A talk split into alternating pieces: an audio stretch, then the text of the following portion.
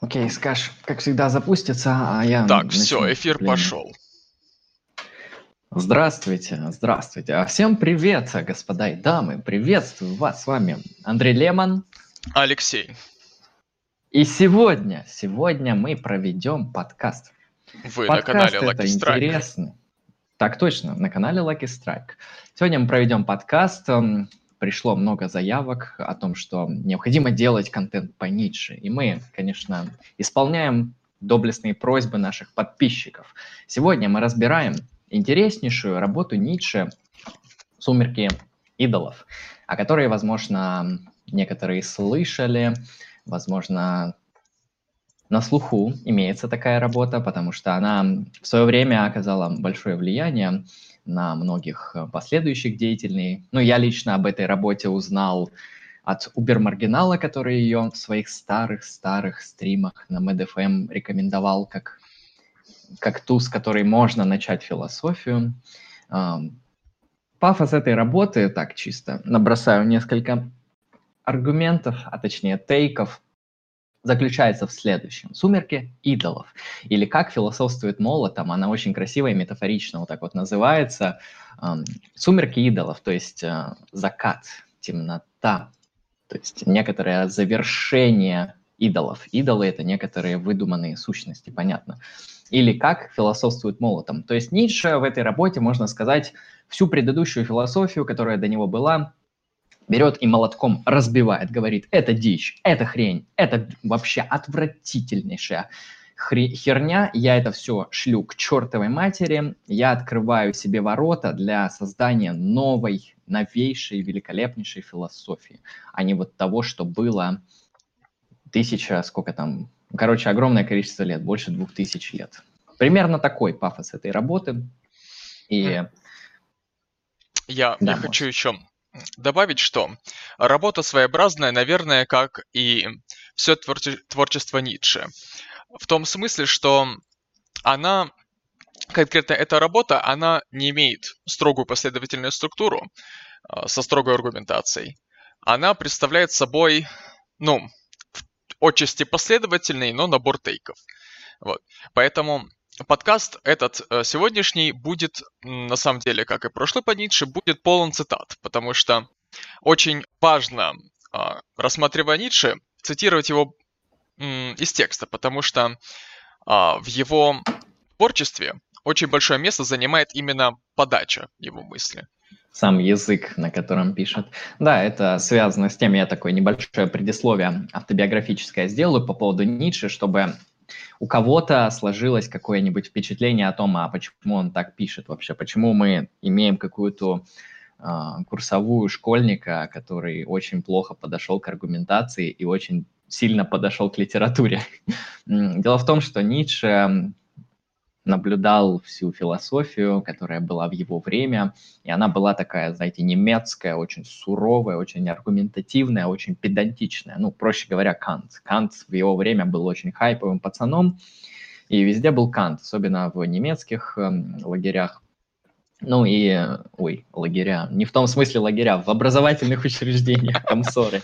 Английскую философию также Ницше на того времени читал, она тоже имела определенные аргументы и так далее. То есть они были строго педантичные и разумные. Ницше, он такой мыслитель своеобразный, он говорит, что нет, я на антихайпе, я буду делать, как мне нравится. И основной его пафос в том, что он вот против этой рациональности идет, он философствует по-другому, он философствует не аргументами.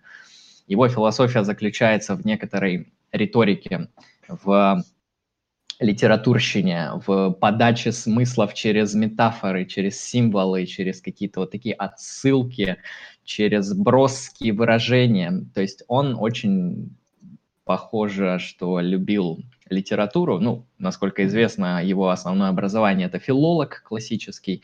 Он очень хорошо занимался данной наукой, он очень рано получил профессора, и, по крайней мере, сомнения в том, что он шарит в языках, шарит в том, что такое красиво, шарит в том, что такое античность, ее история, в этом сомневаться нет смысла.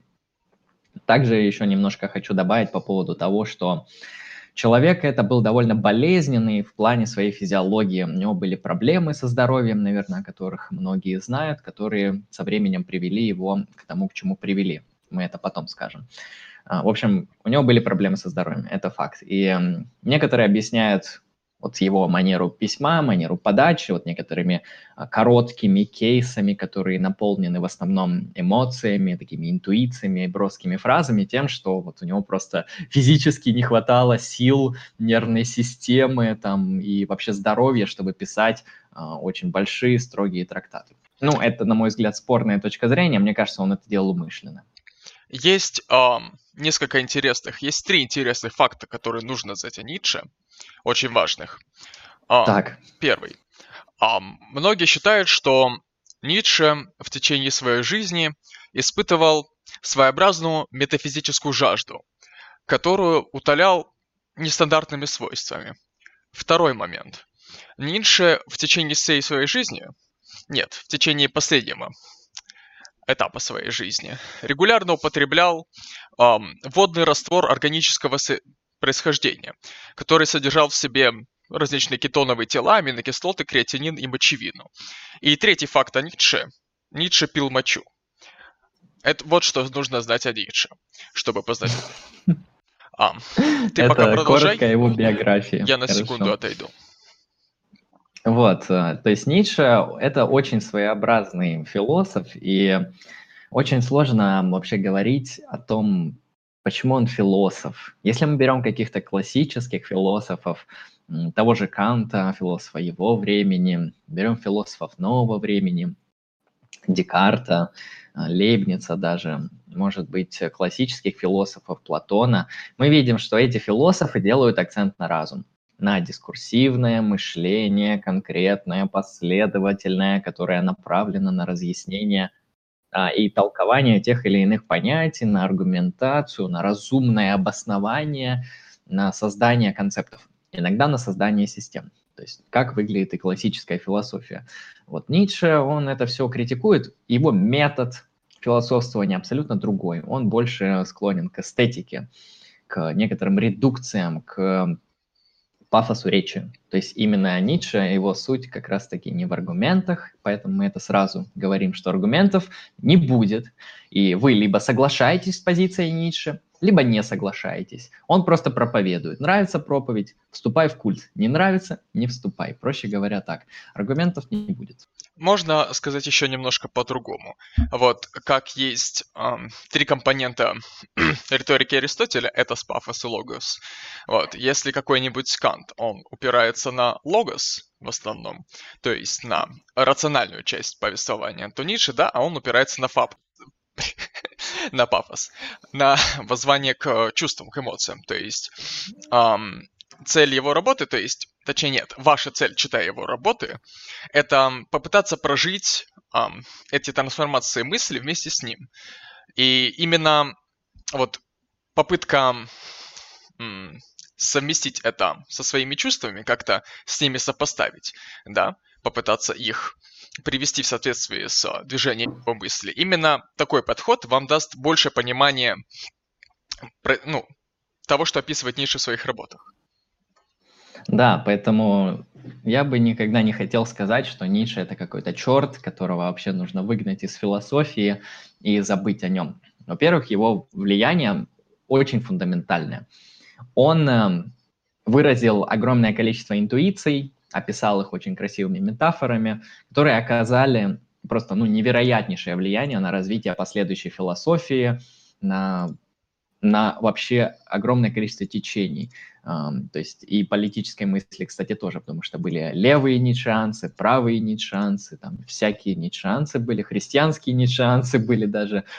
То есть Ницше, он настолько фундаментальный, что он закинул огромное количество, огромный котел этих интуиций, которые в 20 веке уже развивались. На мой взгляд, Ницше очень сильно повлиял на постмодернистов, потому что какого постмодерниста мы не берем, особенно постструктуралиста, они вот либо положительно относятся к Ницше, либо они прямо говорят, что они ницшеанцы. Там Фуко, Делес, ницшеанцы, в принципе, такие себе. и его продолжатели. Кстати, у Делеза хорошая работа по Ницше, кому интересно, можете ознакомиться. Вот, то есть э, нельзя выписать Ницше из философии. То есть это, конечно же, философ, просто специфический, нерациональный философ, это нужно понимать. То, что он больше поэт, но это поэт, который глаголит некоторую истину для своего времени, который критикует очень яростно. Э, поэт, который отвечает на философские вопросы. Это делает его философом. То есть, конечно же, он не аргументирует это так, как Кант, так как эм, Юм, так как Милле, Лок или даже Платон. Не приводит он многих аргументов. Он просто констатирует свое видение. Но он отвечает на философские вопросы. Очень, на самом деле, серьезные, сложные, и актуальные для его времени, во многом актуальные для сейчасшнего времени, поэтому Ницше, он имеет последователей и в 21 веке, и приверженцев. Причем вот, э, при...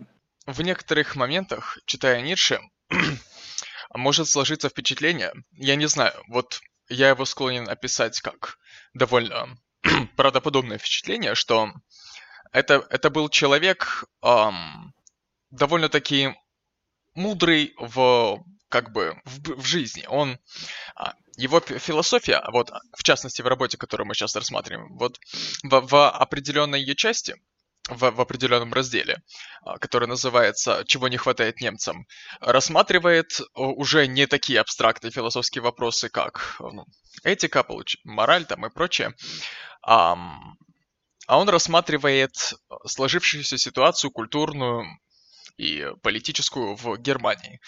И делает это настолько как-то проникающе, что ты невольно думаешь о том, вот, каким он был проницательным, каким он был интересующимся человеком, каким он был небезразличным к судьбе своей нации и родине. Это, согласен, эти вопросы его довольно сильно беспокоили и требовали решения, которое, конечно, он бы не желал бы увидеть, которая случилась в 20 веке с Германией, но это потом. А, я хочу сказать, что работа «Сумерки идолов», она построена так, что там есть несколько кейсов, и также она разбавлена различными мелкими афоризмами. Например, начинается работа с таких мелких афоризмов, которые, в принципе, абсолютно хаотично разбросаны, и они, так сказать, подготавливают вашу мыслительную практику, то, что аргументов тут не будет, тут будут некоторые выкрики.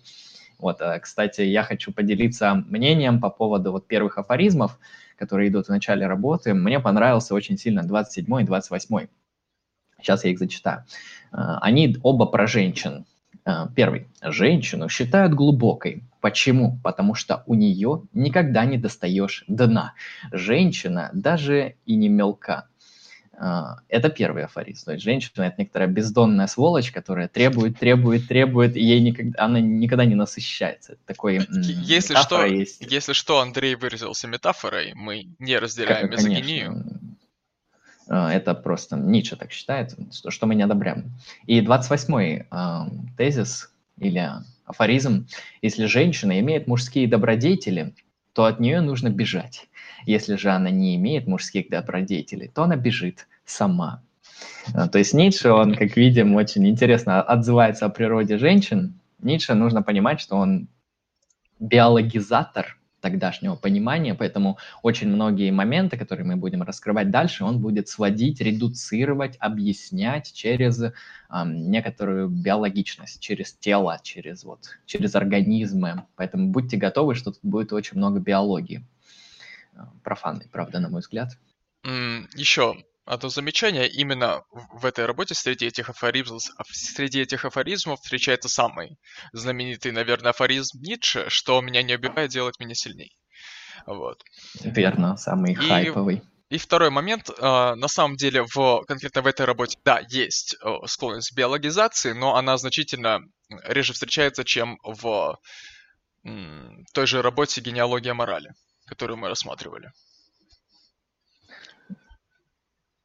Ницше, в принципе, вообще пафос такой, что он старается все, что можно объяснить через биологию, там он старается объяснить. Да, просто когда он анализировал мораль, там напрямую это с его точки зрения вытекало, поэтому там, конечно, только биологизатор, что был. Но здесь это тоже будет, мы просто пока очерчиваем некоторые границы, как будет это все по стилю выглядеть. А вот, Алексей, у тебя были какие-то из первых эм, афоризмов какой-то понравился тебе А, с первого главы? м, нет, не думаю. Я еще один прочитаю, и можно будет перейти к работе, который мне понравился. А, Червяк, на которого наступили, начинает извиваться. Это благоразумно. А, Он уменьшает этим вероятность, что на него наступят снова. На языке морали смирение. А, Это я проакцентировал для того, чтобы показать ш- некоторую ненависть и негатив Ницше к христианству, который вы, конечно, слышали и к христианской морали, которую в течение работы он очень долго будет порицать. Поэтому к этому готовьтесь тоже. Христиане, христиане будьте осторожны. Так, Да, э, здесь, здесь ожидается очень много критики. будьте готовы, что он критикует всех и вся. Да. Хотя некоторым нравится такой пафос, некоторые себя поставят на его роль, будут ассоциировать себя с этим героем-критиком, великим разрушителем а, некоторых концептов, что тоже неплохо. А, Начинает Ницше свою работу «Сумерки идолов» с эм, проблемы Сократа. И здесь интересно сказать, что Ницше очень был неравнодушен к античной культуре. Как я говорил, он филолог по образованию классический, к античной культуре, к античной философии, к римской, эллинской литературе, культуре и философии он также был неравнодушен. Он, можно сказать, в каком-то смысле ей жил. И, конечно, что-то из этой античной культуры ему нравилось, а что-то он считал упадком, разложением, вырождением. Эти термины будут очень часто встречаться, то есть некоторой, некоторой болезнью. Вот э, всегда имейте метафору болезни, Ницше ее очень часто будет использовать. Если какая-то проблема случается, значит болезнь. Вот, я даже процитирую. Ам, цитирую. «Я познал Сократа и Платона как симптом упадка, как орудие греческого разложения, как псевдогреков, как антигреков». Я прокомментирую данный тезис. Да, он так и говорит прямым текстом. А, С чем это связано? В чем, в чем его вот эта вот ненависть заключается? Какая, какой смысл? Почему вот почему все любят Платона на протяжении э, всей истории? Почему Платон всем нравится, либо критикуется, но все равно уважается? А Ницше говорит, что Платон, Сократ – это вообще начало упадка Греции и всей западной истории и философии. Дело в том, что Греция до Сократа представляла с точки зрения Ницше э, такую культуру, которая была вот построена на некоторых жизнеутверждающих ценностях, на ценностях эм, здоровых, проще говоря, на ценностях э, людей аристократичных, на ценности людей, которым не нужна аргументация, а, которые из себя, из своего тела, из своей воли просто делают. Это люди действия.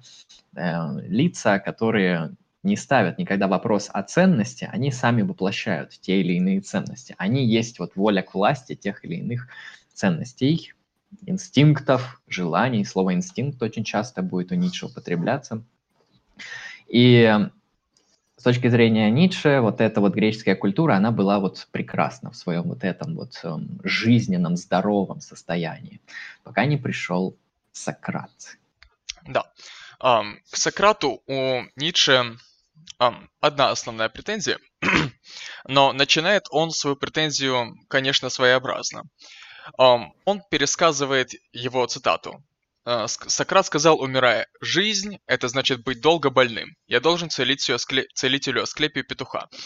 То есть он в данном случае указывает как раз вот на этот момент, так как а, сам Ницше является приверженцем а, великой ценности жизни и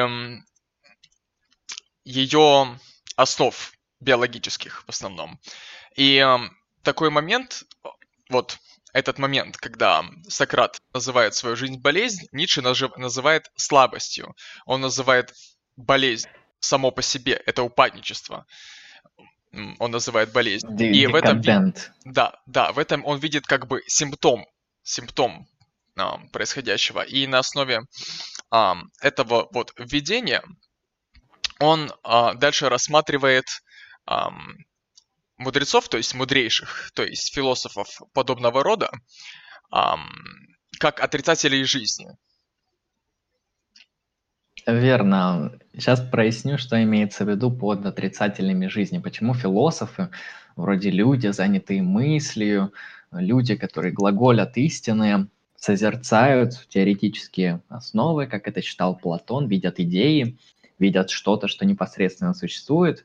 А почему, с точки зрения Ницше, это упадок, это декадент, деградация, болезнь.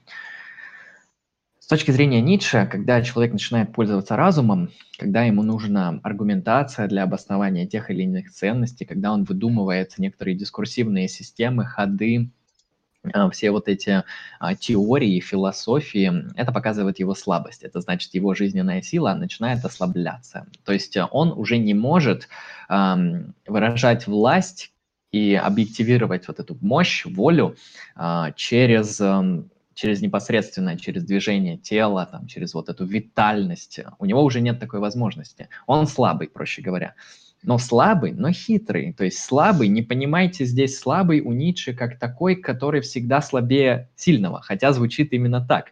Слабый – это просто другая форма силы. То есть есть сила, она вот есть сильная сила, непосредственная сила, да, аристократичная сила, а есть слабость. Она тоже сильная, но по-другому. И он говорит, что вот эта слабость разума, она создает из человека философа, потому что ему, чтобы уже свою волю как-то проповедовать, доказывать, э, нужна аргументация. Он создает то, что Ницше называет эти идолы, а, другие миры, а, вот эти метафизические огромные структуры, он их, кстати, обзывает метафорически пауками, которые плетут свои мета, метафизические сети, в которые попадают бедные люди и сков... да, сковываются этими сетьми и больше не могут как-то действовать. То есть э, э, вот эти мудрецы, они тоже суть воля, но другая, воля больная, воля слабого. Вот. Um, на эту тему есть вот просто отличнейшие цитаты. Вот, он говорит о том, что ценность жизни не может быть установлена, потому что ее не может установить живущий, поскольку он является стороной и даже объектом спора, а не судьей. Если философ видит ценности жизни проблему, значит, с его стороны это возражение самого себя, это вопросительный знак к собственной мудрости. Вот. И я еще немножко добавлю насчет Сократа и насчет вот аристократизма. А, вот то, тоже своего рода цитаты, на основе которых можно судить о том, что Ницше а, был в каком-то роде правых вот, настроений, что сейчас называется. Это моя гипотеза. Мы ее рассмотрим ее, ее сегодня в подкасте «Будущем». Вот, он задает вопрос, а, точнее он ставит, точнее утверждение, что Сократ был чернью, и спрашивает, был ли он вообще греком. То есть мы видим тут движение мысли. Вот Сократ был чернью, он был, получается, неблагородным человеком, который стал... Не аристократ, да. Да, не аристократ, не аристократ, который стал популярен, стал а, влиятелен, вот, и это само по себе есть как признак упадка греческой культуры. Извращение. Извращение, да. да. То есть э, в Сократе Ницше видит тот переломный симптом, когда греческая культура начала дохнуть. То есть, ну, очевидно, что Ницше предполагал, что она уже к этому времени начинала отживать, а Сократ это лишь фигура, которая вот в той эпохе идеально вот показала этот симптом и объективировала его, и создала вот эту вот, так сказать, культ разума, культ философии, вообще создала философия в этот момент как творение некоторых Ницше. Как Ницше будет, какой там термин использовать? Иллюзии, иллюзорные миры или как-то так? Ну, в общем, мы дальше увидим. А, в общем, метафизические конструкции, проще говоря, переводя на нормальный язык. И как интересно аргументирует Ницше против Сократа. Он не говорит, что там вот у Сократа, знаете, философия плохая была. Он говорит, во-первых, что он чернь, во-вторых, что он урод, страшный, мудак, и вообще он докапывался до нормальных людей – и пытался им доказать что-то словами, в то время как над ним все смеялись, то есть, ну, аристократичный человек, у него вот ценности, у него воля, мощь, красота, эстетика, сила, энергия, и ему подходит какой-то черт а, и начинает какие-то вопросы задавать. И вот это выглядело как форма клоунады, то есть это какой-то стендапер, местный дурачок, так сказать, из деревни, который троллил всех. Ну, как бы как развлечение это было норм, но, как видим, Сократ не воспринимается сейчас именно так. Он воспринимается как некоторый пророк вообще, который там увидел свет разума и открыл его людям, грекам в частности. Да, то а есть... Ницше его видит по-другому. Да, Ницше называет вот диалектику Сократа, под диалектикой поднимается, ну, сократовская, сократовский метод ведения диалога, так называемый сократовский, да, то есть это через э, расспрос и аргументацию. Он э, задается вопросом, не является ли это ресентиментом черни, не наслаждается ли Сократ как угнетенный э, своим превосходством над господами, которыми он задает эти вопросы. Вот. И насколько, насколько я помню из диалогов Платона, вот в самом начале, а, Сократ был единственный неблагородный вот среди собравшихся людей. Чаще вот. всего, да, так да. и было. Есть, у Сократа, конечно, было много друзей, подруг не было вроде как, кроме жены, а, друзей взрослых и молодых, а, вот, и, конечно, они все его уважали и любили, но он был темным, то есть чернью. Ницше, он как раз-таки Сократа, так сказать, э, расщелкивает как орех аргументами от хомини, что не очень на самом деле является аргументами. Да, он говорит, он тут напрямую где-то говорит, что вот Сократ, ну, он просто э, урод. Вот. Но безобразие, являющееся само по себе возрождением, служит у греков почти опровержением. Это в этом, в отношении Сократа, как о Сократе думали. Типа, если ты урод, а, то твои аргументы, ну, как твои слова, они не учитываются, потому что, ну, ты, ты, ты, ты кто вообще? Почему? Ты, ты страшный, ты не можешь говорить, это очень странно. Это как вот пришел какой-то дрыщ в качалку, говорит, я сейчас сотку жать буду, ну, и все смеются неожиданно. А, вот, э, Конечно, да, критикуется диалектика Сократа, ну, маевтика так называемая, когда Сократ с помощью расспросов, уточнения понятий, через какие-то а, аргументы, вот эти силлогизмы тогдашние еще зарождающиеся, он уточнял, эм, что такое те или иные идеи, или как понимает тот или иной человек ту или иную концепцию. Вот, и, конечно, это было своего рода шутовством. С точки зрения Ницше, нужно уточнять, потому что как там было на самом деле, это сложный вопрос. Да, а... опять же, с точки зрения Ницше, да, как ты говорил, до Сократа основной, а, основным видом, ну, получается, не дебатов, а ну, интеллектуального противостояния а, были споры, основывающиеся на этосе, то есть на представительности, на пафосе, на на силе, на влиятельности и прочем, то есть на жизнеутверждающих штуках. Вот.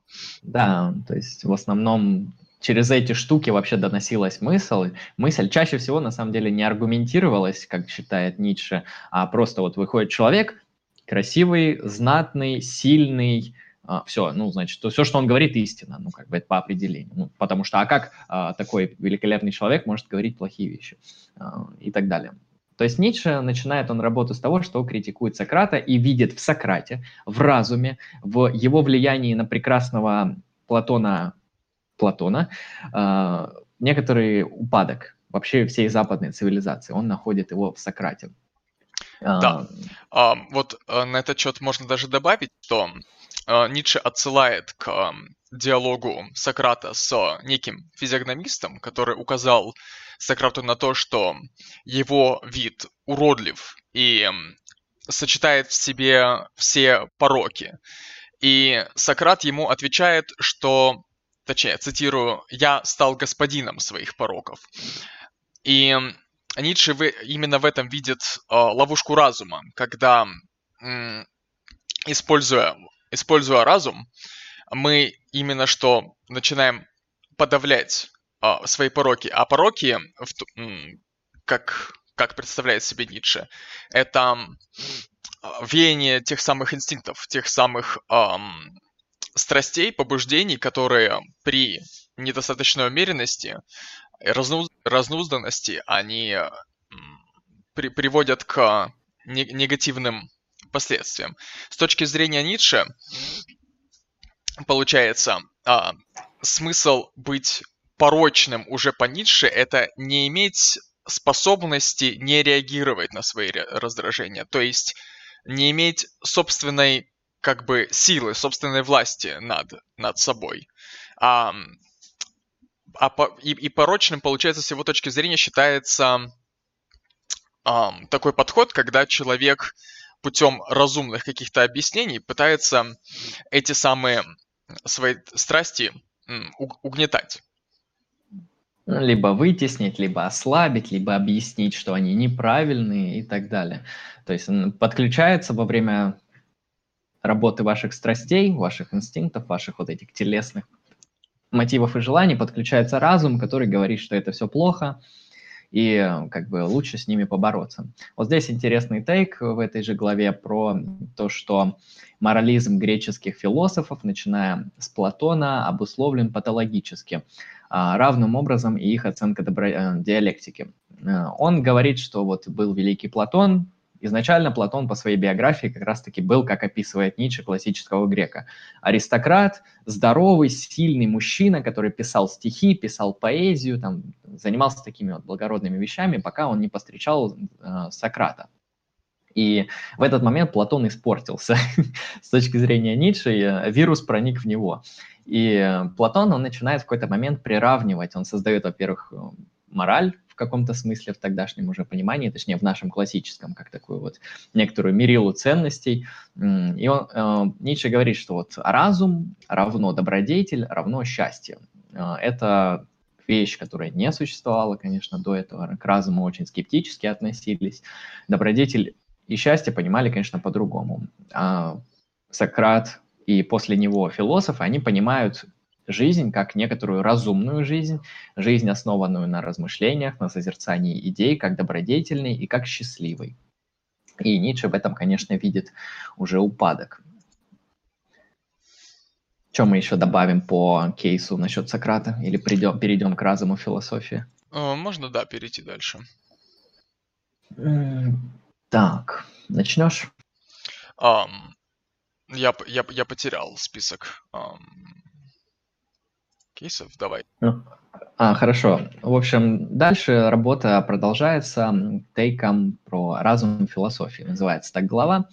А, здесь Ницше в основном как раз-таки исследует природу вот этого разума, появившегося, как некоторого дискурсивного мышления, и также критикует его примерно так же, как мы вот описывали ранее. Однако он говорит, что не всем философам это было свойственно, и говорит и выделяет в античной философии таких таких фигур, таких мыслителей, которые а, вот этому влиянию не поддавались а, сократовского а, маевтического диалога и, конечно, поступали по-иному, их мышление было иное, и такое мышление приветствует Ницше. Вот, например, он говорит про Гераклита, про того философа, который, которого в античности он ценит, потому что Гераклит, конечно, мыслил совсем по-иному бытие. Далее. Ницше выделяет разные положения, на которых а, он дальше основывает свою критику. Четыре тезиса, так ну, называемых. И... Я, я думаю, что прежде чем о, о них говорить, нужно, наверное, поднести к ним. То есть, um, вот с этими вот новыми греками, с этими антигреками, um, пошла, в, пошел, пошло в мир вообще um, учение о метафизических каких-то основах реальности, то есть о, как говорит о, Ницше, о кажущемся мире. То есть эм, люди, оперирующие разумом, да, это к проблеме разума. Они ищут причин, а, причины того, почему они а, не могут получить истинное знание. Они говорят себе, должна быть иллюзия, обман в том, что воспринимаем, что, точнее, что мы не воспринимаем сущего. Где же скрывается обманщик? И они находят этот, этого обманщика именно вот в своих чувствах. Они говорят, наши чувства нас об, обманывают, при, при том, что mm-hmm. они являются и так безнравственными. Они эм, отделяют нас от истинного мира. То есть эм, в данном случае Ницше критикует ту концепцию, согласно которой эм, мы, согласно своим чувствам, не можем получить информацию о мире таком, какой он есть на самом деле. Вот. Ми, Ницше приводит к тому, что чувства, которые мы имеем, они сами по себе дают нам информацию. А мире на самом деле? Не является ли этот кажущийся мир, с их точки зрения, с точки зрения этих антигреков, да, не является ли он на самом деле истинным миром? И эту, эту главу он э, называет «Как истинный мир, наконец, стал байкой». И он Это говорит, интересно. цитата, «Кажущийся мир и есть единственный, истинный мир только прилган к нему». Я поясню некоторый именно философский ход мысли Ницше, чтобы вот этот тейк как-то разнес... разъяснить. А, Ницше, он вообще антисубстанциалист. Он вообще все субстанции, которые мы можем выдумать и увидеть нашим разумом, а, он их шлет к черту. Он говорит, что нет никаких субстанций, все, что есть, это наше вот феноменальное бытие как тело.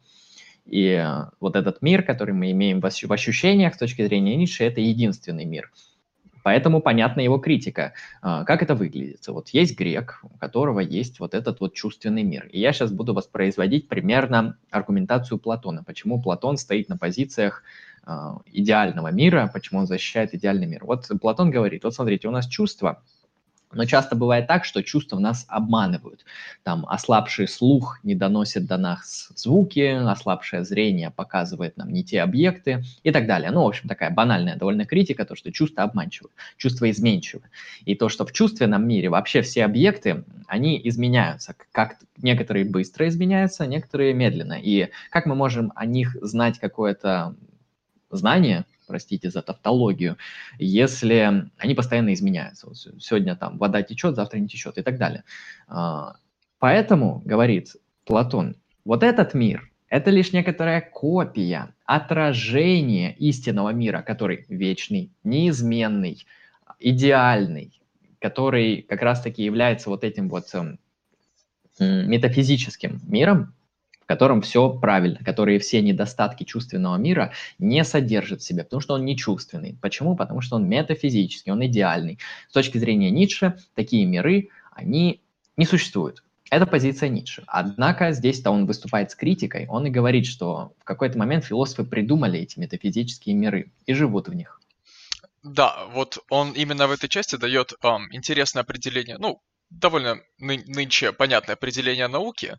Он говорит, что мы владеем наукой ровно постольку, поскольку мы принимаем свидетельство чувств, то есть опыта, то есть э, наблюдений за реальностью. А остальное он называет недоносками, типа недонауками. Mm-hmm. Имеет в виду метафизику, теологию, психологию, теорию познания, а также формальное учение о знаках, там, логика, математика и прочее. То есть, с его точки зрения, это не является наукой, это не является знаниями о реальности. Ницше, кстати, если что, вообще очень критичен к науке. Вот можно, пока, может показаться на первый взгляд, что Ницше позитивист. Но на самом деле Ницше абсолютно такой антипозитивист. Он говорит, что вот все вот эти метафизические выдумки жрецов и философов – это херня. Но дело в том, что чем занимается ученый и его уже времени, который тоже создает модели у себя из Сейчас. Подожди, подожди, подожди. Ты, ты лагаешь. Так, сейчас, секунду. Это так как надо. Так, а вот на моменте из головы, у себя из головы, ты начал лагать. Повтори, пожалуйста. Угу. А, хорошо, то есть выдумывают а, ученые тоже у себя из головы определенные модели. И с точки зрения Ницше, вот эти ученые, они такие же вот э, декаденты, такие же лохи, Э, и вот эти философы, религиозные деятели, психологи и прочее. Потому что вот Ницше там приводит пример с атомами, с другими научными открытиями его времени. Он говорит, вот нету в феноменальном мире атомов. Ну вот я не наблюдаю атомов. Я вижу конкретные объекты, там, я с ними могу взаимодействовать. Я чувствую некоторые импульсы своего тела, там, чувствую там мощь, энергию, там некоторые переполнение силы или наоборот слабость и упадок. Это есть. А вот эти атомы ваши, что-то там светила небесные, ваши там научные исследования, это все херня, этого нету. Это такая же метафизика, как та же религия и как та же философия. И поэтому он критикует ученых тоже. Не думайте, что он какой-то такой наукозащитник. Абсол... А я бы сказал, он такой абсолютный феноменолог. Все, что вне феноменов, идет к черту. Хотя спорно. А, дальше. Ну, о положениях.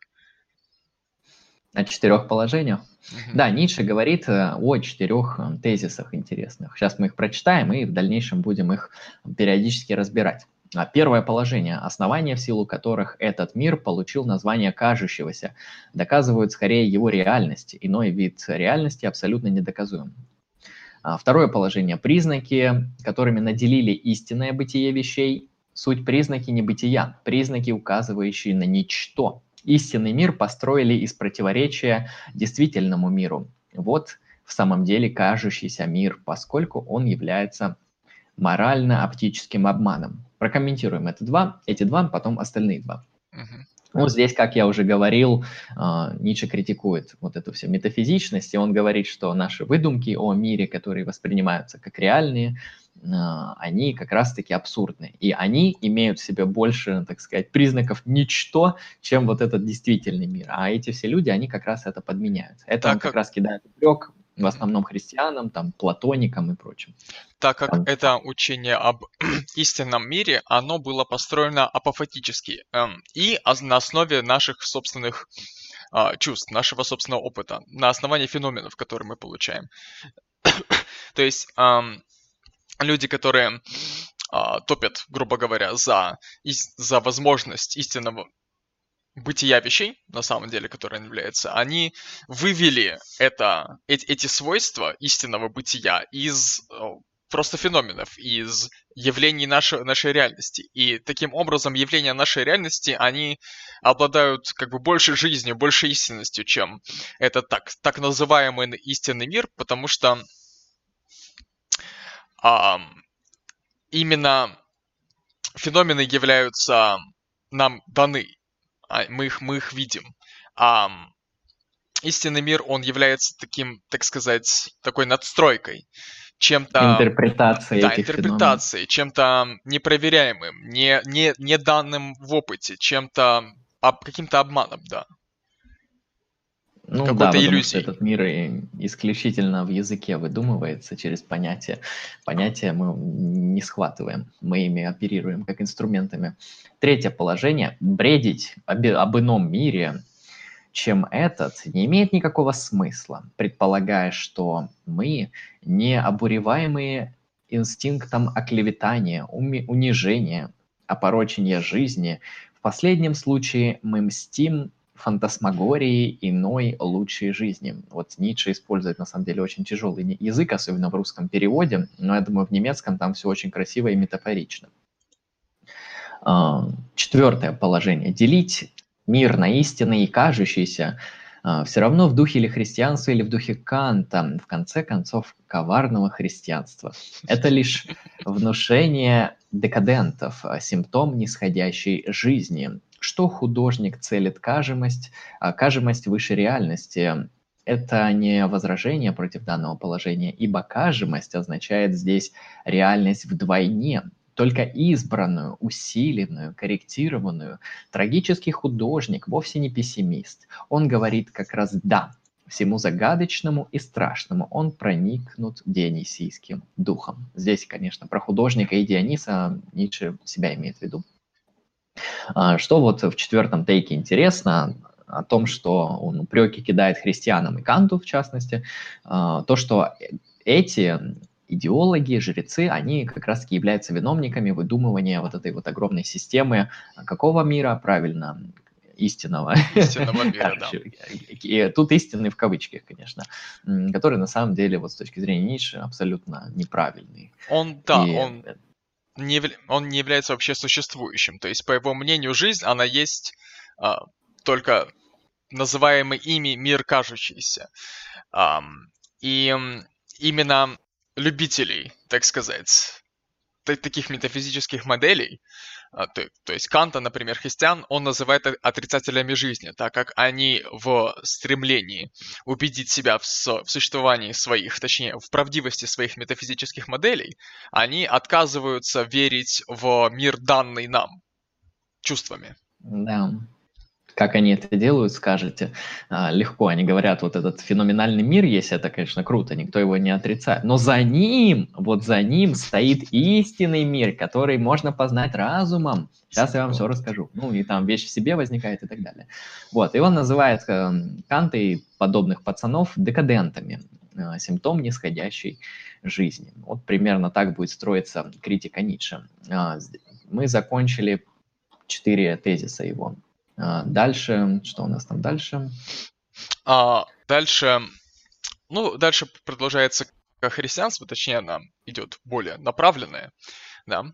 Вот мораль он, как противоестественность. Да, мораль как противоестественность. Он дает цитату изначально. Если твой глаз соблазняет тебя, вырви его. Это, Это если не ошибаюсь, цитата, из... да. Да, да, да. Um,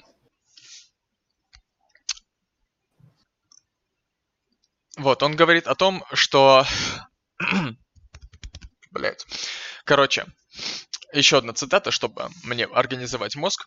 А, мы уже не, воз... не превозносим тех зубных врачей, которые вырывают зубы, если они... чтобы они больше не болели. То есть а, прикол в том, что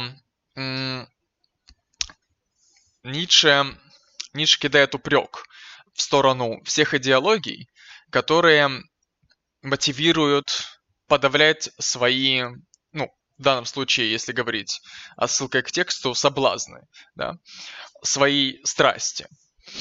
А, вот цитата с врачом довольно показательная, да, я еще раз ее повторю, мы уже не превозносим тех зубных врачей, которые вырывают зубы, чтобы они больше не болели.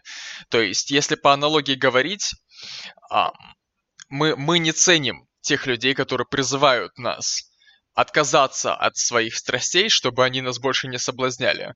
По мнению Ницше, как, как это было им описано в той же книге «Генеалогия морали», цель э, человека, который э, как-то сходится со своими чувствами в противостоянии, это стать над ними господином. И не в том смысле, что он должен их вырвать, он их должен уничтожить. Нет.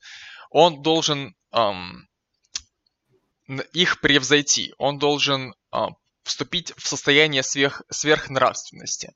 Он должен избавиться от их власти как сильный духом. Вот. И он называет э, лечение церкви, которая м, выступает против страстей, он называет это лечение резней. Он называет ее лечение кастрацией. Оскоплением. Оскоплением, да, да искоренением. То есть, как видно, Ницше использует много метафор, которые пытаются прояснить его мысль на каком-то эмоциональном уровне. Вот как видно, что, что имеется в виду оскопление. Но смотри, есть человек, а, сейчас я скажу тейк, uh-huh. у него там вот сильные жизненные энергии, у него вот там много таких желаний, страстей, вот этой воли к мощи, у него много в его организме, и он ее вот реализует. А когда с ним происходит оскопление, хоп, и он становится таким скромным, смиренным, и как-то уже и делать ничего в этой жизни не хочется. И последнее, что ему остается, это рассуждать о морали, о нравственности, о том, что хорошо, о, о метафизических мирах, то есть сидеть и думать, проще говоря. То есть оскопление – это вот в каком-то смысле такая интересная метафора обрезания вот этой жизненной силы, энергии, мощи. Да. Там будьте осторожны. По, по мнению Ницше, к этому методу прибегают а, те люди, которые слишком слабы, чтобы знать меру в своих чувствах в своих инстинктах, в своих побуждениях. Дальше он приводит забавную цитату. «Без радикальных средств не могут обойтись лишь дегенераты». А, да, то есть слабая воля, не способная обходиться со своими страстями, это лишь очередная выродившаяся воля. Это признак вырождения человека. Верно. То есть Ницше, как мы видим, уже с Древней Греции с истока переходит на критику уже христианства. И христианской церкви как организации, которая систематически а, создавала определенный а, тип людей, так сказать, занималась определенным селективным отбором, отбирала людей, которые, у которых вот эти жизненная сила, жизненная энергия, она подавлена определенным образом, и либо она это просто делала путем селекции, отбирала таких людей, убивала других, а, либо этих сильных людей она делала слабыми. Вот есть сильный человек, который не христианин, у него там типа вот эти все страсти необузданные, которые двигаются как стихия, снося все на своем пути. Ницше там приводит в пример а, немцев, древних германцев, вот эту вот огромную белую фурию, а, которая несется, бестию точнее, как- как-то там так было. А, и он говорит, что приходят христиане, и они их оскопляют. оскопляют в метафорическом смысле, понятно. Они говорят, что все твои вот эти движения, которыми ты жил, естественно, для тебя это было нормально. Для тебя было нормально с утра там, встать, сожрать вот столько еды, чтобы потом отрезать кому-нибудь голову, несясь на него с криком. Тебе это было нормально. Это была просто твоя естественная жизнь, животная жизнь такая некоторая внутренняя витальность. Приходят христиане, говорят, «А, нет, вот это все грешно, это неправильно, а, это отвратительно, все эти инстинкты твоей жизни, они ужасны. Ты, но ты человек умный, ты человек сильный, ты можешь их побороть, ты, мы тебе поможем, ты сможешь их ослабить, ты сможешь отказаться от них, и ты будешь уже есть меньше, образ жизни твой будет другой, ты будешь спокойным, смиренным, таким добрым, милым, хорошим, как мы считаем, домашним, как котик. Да, в этом примерно так. То есть Ницше, конечно, тут не говорит в стиле Фейербаха и Маркса то, что церковь, она делала людьми, людей такими, чтобы они им деньги платили. Про это тут ничего нет. И Ницше, он более глубокий мыслитель. Он говорит просто, что церковь, она, да, способствовала вырождению определенных инстинктов. Да, действительно. Вот после церкви люди почему-то перестали бегать э, необузданными и убивать всех налево и направо, как это делали те же германцы. Поэтому он говорит, здесь упадок продолжается, он дальше смотрит симптомы. Да, с одной стороны, он называет это вот, способом... Нет, точнее, я называю это способом размножения, получается, слабых людей. а, способ их увеличивать свою численность и свою мощь, чтобы в свою очередь а, через, через институты власти уже а, имея а, в качестве догмата доминирующую идеологию, подавлять и угнетать а, сильных. То есть это мстить им. Это следовать своему ресентименту, своему чувству ненависти. Да, здесь э, Ницше видит революцию слабых. То есть в этом и парадокс э, интересный, то что, как, как я говорил в начале, с точки зрения Ницше, вот эти слабые ресентиментные люди, они не, не совсем слабые, они по-другому сильные. Если сильный, он сильный непосредственно, он просто действует, то сила ресентиментных людей, она заключается в другом, с точки зрения Ницше, в том, что они как раз-таки изобретают огромные метафизические картины, они объясняют тебе, почему ты не прав, а, они доносят тебе с помощью разума, с помощью определенной институциональной практики, а, с помощью дисциплины и других а, очень огромных средств, монашества и других институтов показывают, что э, ты де- действуешь неправильно. То есть слабые, они тоже сильные, э, но сильные по-другому, как видно. Они сильные через разум, нежели вот люди, которые не через разум действуют. Э, ну и, конечно, христианство этому всему помогает, потому что это огромная институциональная религия, по крайней мере, на определенном своем этапе, да и сейчас, которая имеет огромную абсолютно метафизическую интеллектуальную доктрину, в которой обосновывается, почему тебе нельзя делать так, а можно делать только так. Вот. И, конечно, Ницше здесь критикует вообще любую мораль. Он говорит, что вот это любое моралирование, морализирование, там должен, не должен, это все враждебность жизни. Это то, что ослабляет жизнь, поэтому бойтесь морали. То есть он говорит, что мораль вообще вот как вот такое дискурсивное явление, это противоестественно. Да, а вот на эту тему даже есть крутая цитата. Действительность показывает нам восхитительное богатство типов, роскошь расточительной игры и смены форм. А какой-нибудь несчастный паденчик-моралист говорит на это. Нет, человек должен быть иным. Этот лизоблюд и пустосвят знает даже, каким именно должен быть человек. Он малюет на стене самого себя и говорит при этом «эссе хомо». Вот. А, то есть да, в данном случае действительно Ницше выступает как противник всякой морали, всякой морали прежде всего, а, ну, рациональной, объективной морали в том числе, а, и утверждает, что счастливый человек, он его счастье в жизни заключается не из-за того, что он следует морали. Он э, счастливый человек, он совершает определенные поступки и инстинктивно страшится других поступков. Он как бы вносит порядок в мир в соответствии со своей физиологией. Вот, в, соответствии своим, uh, со своим отношением к людям и вещам. То есть, с точки зрения Ницше, действие человека это как бы функция от его счастья. То есть uh, человек не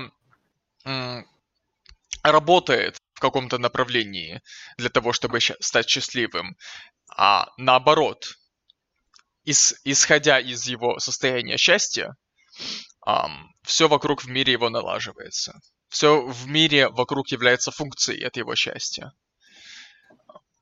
Да. Верно. Я вот хочу интересную цитату тут зачитать, четвертый пункт этой главы по поводу морали как раз. я формулирую один принцип.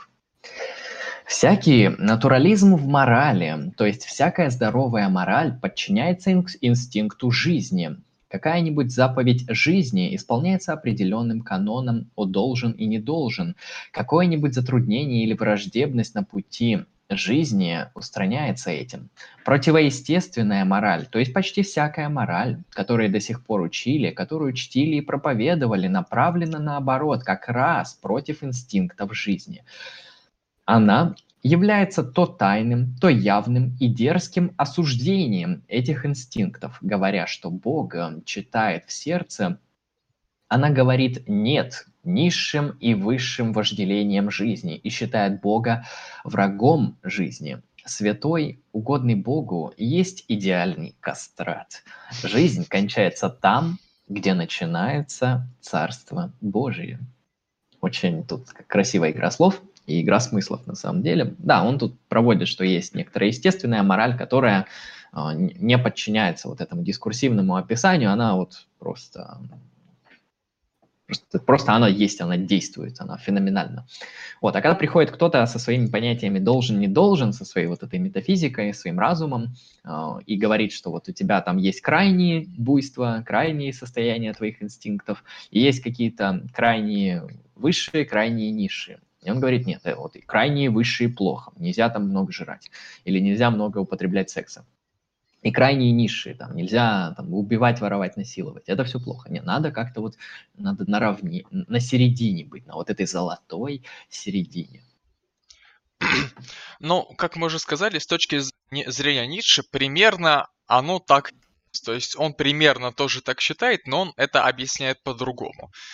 А, всякое вот насилование себя такой дискурсивной моралью это зло, но человек, который а, это не делает, да, и, но сам все равно впадает в эти крайности, он есть человек слабый. Вот потому вырожденец что просто. Он, он просто вырожденец, он вырожденец да. не на дискурсивном уровне, а на биологическом. Да, он вот не знает меры в, идеале своих... быть да, инстинктах и желаниях. То есть в идеале по Ницше нормальный, здоровый человек, когда он здоров телом, поэтому у него вот эти его жизненные, естественные его движения, они моральные в хорошем смысле.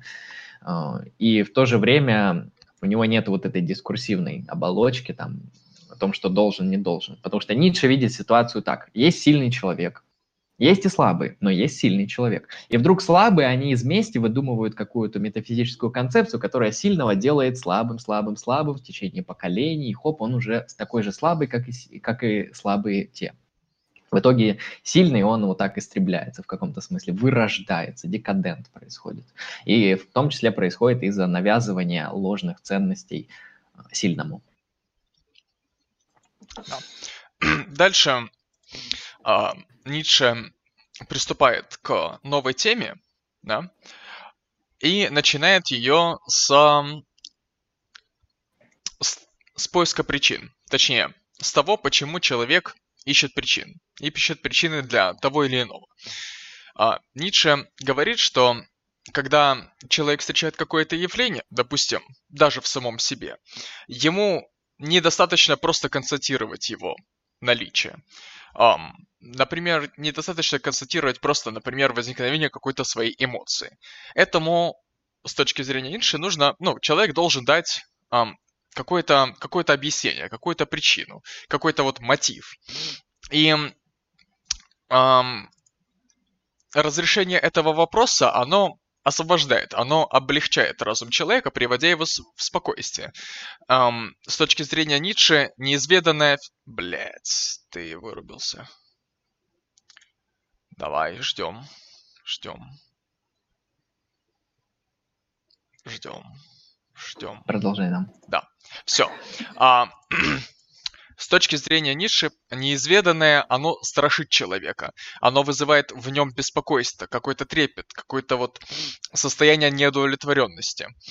И человек э, стремится от этого ощущения избавиться.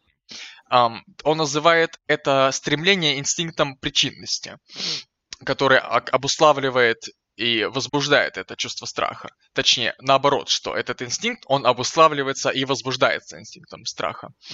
Вот. Но также он говорит, что человек в своем стремлении что-то объяснить, он чаще всего следует стремлению понять это интуитивно. То есть он ищет самое распространенное, самое привычное ему объяснение, самое понятное ему объяснение, которое приведет его душу в, в покой с наибольшей скоростью и наибольшим успехом. Чаще и всего это... это какое-то объяснение, которое из его жизни следует. Да, есть он наблюдал это так, объясняет так. Это, это на самом деле, это на самом деле сам по себе интересный тейк, не, несмотря на то, а, точнее, независимо от того, что Ницше будет говорить дальше. Потому что люди в действительности, ну, большинство людей, которых, которых ну, не совсем философский склад ума, да, точнее, у них нету к этому предрасположенности, они склонны видеть вещи и объяснять вещи одним узким, вот, совершенно понятным им способом и методом. Эти люди как правило, им в повседневности не требуется, или даже если требуется, они просто не, не способны подумать о том, что необходимо дать попробовать хотя бы, да, для разрешения каких-то противоречий, взглянуть на какой-то какую-то вещь с другой стороны, дать ей другое объяснение. Возможно, не самое простое, простое которое приходит им в голову, а нечто более сложное, требующее более, большее количество усилий. Да, то есть сейчас э, подытожу, не подытожу вообще скажу, о чем мы сейчас будем говорить. Сейчас мы будем разбирать как раз-таки вот эти вот заблуждения. И Алексей начал с первого заблуждения по поводу того, что человек мешает причину и следствие. Часто бывает так, что действительно разум человека работает, психологически, может быть, это связано как-то, что при возникновении проблемы человек сразу ищет объяснение. И это объяснение дает ему, как ни странно, облегчение. А мне кажется, на таком методе вообще психоанализ работает. Он в какой-то момент тебе объясняет твои проблемы, и ты такой, а, ну раз объяснили, значит все нормально. Это но... ненормально, но мне, мне по, крайней мере, по крайней мере понятно, что происходит. Ну, а когда вопросам... непонятно, тебя, тебя это гложет, тебя трясет аж. Ну, ты сейчас затронул такую тему, которая вот, на которую я готов сагриться и по пояснить, что имеется в виду, но если говорить грубо, то простого пояснения, что происходит, недостаточно. Там чуть посложнее все. Но об этом еще. Да, это, это если так профанно говорить на первый взгляд. Так, конечно, все сложнее, будьте осторожны. А, вот, то есть э, Ницше говорит об этих заблуждениях, когда человек чаще всего сразу дает какие-то объяснения. И чаще всего эти объяснения абсолютно какие-то неверные. А Ницше вообще говорит, что иногда эти объяснения давать не надо. То есть, ну а зачем? То есть они тебе будут мешать, они там будут тебе мозги насиловать, будешь выдумывать какие-нибудь метафизические картины, и действовать абсолютно неправильно. То есть видишь просто феномен, все, у тебя есть феномен, ты можешь с ним как-то работать. А, объяснять его, ну, зачем? Зачем ты плодишь сущности, проще говоря. Это вот его первое заблуждение, но не его, а тот, то заблуждение, которое он критикует.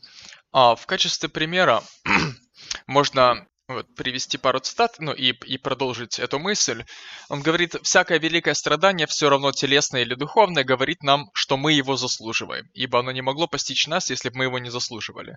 Да, тут эм, он говорит о том явлении ошибки, когда путается причина и следствие. Да? Он говорит о том, что в данном случае аффекты, какие-то эмоции, они понимаются как причины каких-то физиологических бедствий или каких-то других бедствий. И ну, это вот с точки зрения, к примеру, ну, христианской, так понял, когда а, наши, наши беды, они являются заслуженными нами вследствие наших каких-то упущений и пороков. Вот. Да, это либо воздаяние, либо это испытание. То есть да. и то, и то на благо. Да, вот. Но по мнению Ницше, как раз э, сами физиологические эти бедствия, вообще бедствия, они, эм, они только ретроспективно истолковываются с помощью других вот каких-то внутренних переживаний как заслуженные. То есть в самом деле это ну, просто когнитивная ошибка. И еще тут он, кстати, интересный пример приводит. Сейчас я думаю, я его зачитаю. Тут вот по поводу диеты. То есть в его время был какой-то челик, который написал книгу, ну, из разряда современного вот научпопа, когда ты заходишь в «Читай город», и там книги а, «Как жить, чтобы круто жить» или там «Как жрать, чтобы круто жить» и так далее. То есть во времена Ницше была подобная литература, и там челик написал какую-то книгу про то, что я сижу на какой-то диете, и у меня всю жизнь круто. Советую вам. Вот. Час, чест, честный итальянец видел в своей диете причину своей долгой жизни. А, тогда как э, предусловие долгой жизни – чрезвычайная медленность обмена веществ. Малая трата была причиной его скудной диеты. То есть здесь а, Ницше показывает, что челик, челик вот этот, не, опять неправильно понял причину и следствие. То есть он говорит, у меня диета, и поэтому я долго живу. А Ницше говорит наоборот, у тебя обмен веществ здесь, конечно, в метафорическом смысле. То есть твой организм, он так устроен определенным образом, что у тебя долгая жизнь, а диета, она у тебя такая, потому что ты не можешь на другую диету. То есть если ты будешь жить больше, ой, жрать больше, ну, ты там сдохнешь. Будешь жрать меньше, тебе тоже станет хуже. То есть а, здесь подмена происходит с точки зрения Ницше. То есть человек думает, что у, меня, у него диета, и поэтому он круто живет. А на самом деле у него организм так устроен, что типа он круто живет, долго живет, и диета этому как бы просто вклинивается как один из элементов. А, знаешь, тут на самом деле я бы сказал, что это очень-очень-очень сомнительно. Я именно поэтому не стал выносить этот пример, потому что, ну, Ницше просто называет с какого-то с какой-то колокольни, с какого-то перепугу а, его его жизнью, ну называет причину его привычек питания, его длительность жизни. Но это абсурдно. Ну, типа того. Ну, я это показал для прояснения его мысли. То есть, а правда это или нет, это уже не важно. То есть мысль, по крайней мере, это проясняет. Как я понял, Ницше считал это правда. Ну, в то время наука чуть на другом этапе была. Поэтому да. Дальше, следующая ошибка у нас какая? По-моему, там он говорит уже про создание этого, когда ты субъектность начинаешь приписывать. Mm-hmm. Вот, в, в третьем пункте производит мысль вопрос из этих э, трех внутренних фактов, которые, по-видимому, служили ручательством за причинность, первым и самым убедительным является факт воли как причины, концепция самосознания, в скобочках духа, как причины, а также концепция я, субъекта, как причины родились, э, родились лишь впоследствии После того, как относительность воли, причинность была установлена как данная, как империя, проясняем, что тут написано. А, Ницше говорит, а, Ницше говорит, что Алексей, мне, мне немного перебивает, если что, звук. Вот.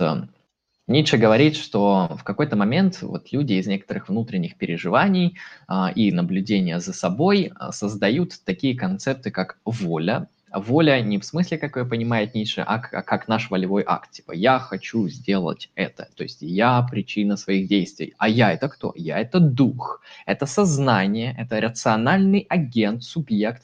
Я это вот такая сущность. То есть Ницше говорит, что мы вот и в процессе наших внутренних переживаний изобретаем себе кучу концептов. Понятно, с точки зрения Ницше, вот это и воля, которую мы себе приписываем, и субъектность, и дух, дух и сознание – это некоторые эпифеномены, некоторые идолы, некоторые наши дискурсивные метафизические конструкции, которые мы создаем, которые мы выводим из некоторых наблюдений, которые не, неправильно понимаем. Это он тоже критикует.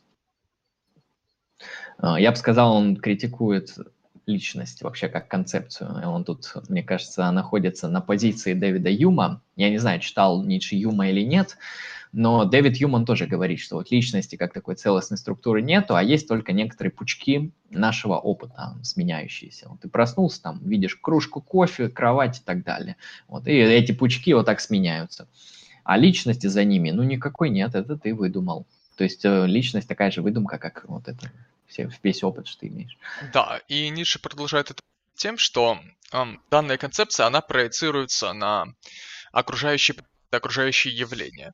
И в данном случае человек снова совершает эту ошибку, проецируя, и ставит какую-то сущность за, за тем, что ему дано просто в предмете опыта. Он а, приписывает какое-то бытие, какому-то предмету. Явлению. Явлению. Да, да. то есть а, вот Ницше, он здесь, конечно, не кантианец, но у него тоже есть деление на некоторую сущность и явление. А явление – то, что мы имеем в опыте, любой наш опыт – это явлением будет называться, а все, что за этим явлением, по Канту называется вещь в себе. И вот Ницше считает, что вот этой вещи в себе нет. У тебя есть только явление, а если ты создаешь некоторую субстанцию, которая стоит за этим явлением, которая определяет это явление, ты типа совершаешь вот эту вот дискурсивную метафизическую э, оплошность. Ты плетешь сеть метафизики. Будем сегодня говорить метафорами, без аргументов. И ты приписываешь ну, феномену то, чего в нем нету. Видишь стол, говоришь, вот там идея столовости, там стол это то-то, он нужен за тем-то, а на самом деле ты видишь просто феномен некоторый а ему приписал уже столько, что там целая история. Вот Ницше это все критикует. Говорит, не приписывайте того, чего нету. А, субъект, понятие субъекта, он, конечно, критикует, а, которая вот такая некоторая волевая мыслящая субстанция, которая есть, которая в нас вот действует, эм, которому подчиняются все наши телесные инстинкты. То есть субъект это такая, на самом деле, вещь, которая возникает в христианском, в христианском мышлении, то есть как душа некоторая, а, волевая, мыслящая, и Ницше, он тоже ее критикует. Говорит, что вы некоторые феномены, просто вашей некоторой органической, натуральной жизни э, воспринимаете как, типа, это моя воля, это мой субъект, это мое мышление. Нет, у вас просто вот некоторый поток органического движения с точки зрения Ницше. Поэтому не изобретайте лишних сущностей, не, не изобретайте вещи в себе. Э, далее. Что Ницше у нас критикует дальше? А, ну, о свободе воли. Вот. А, свободу воли, да. Угу. Да. Начнешь? Um, Ницше говорит о том, что каждый раз, когда, точнее, всюду, где а, ищут возможность переписать кому-то ответственность, это желание наказывать и судить.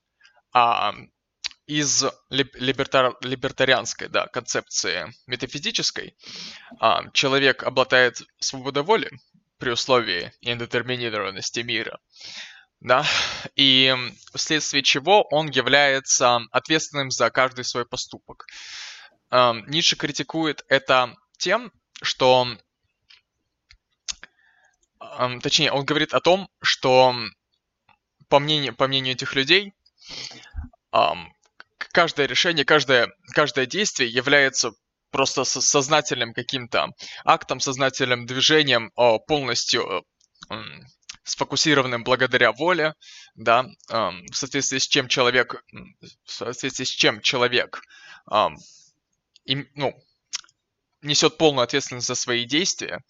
Вот, но, во-первых, Ницше уже раскрити- рас- раскритиковал волю, как мы ее понимаем, выше, и называет ам, это желание приписать всем ответственность ам,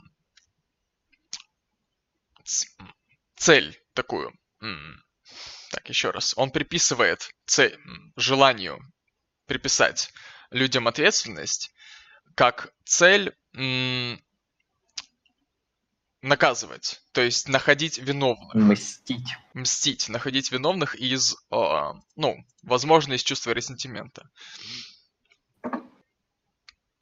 И он называет э, таким образом, это, это прежде всего критика христианства, он называет христианство таким образом метафизикой палача.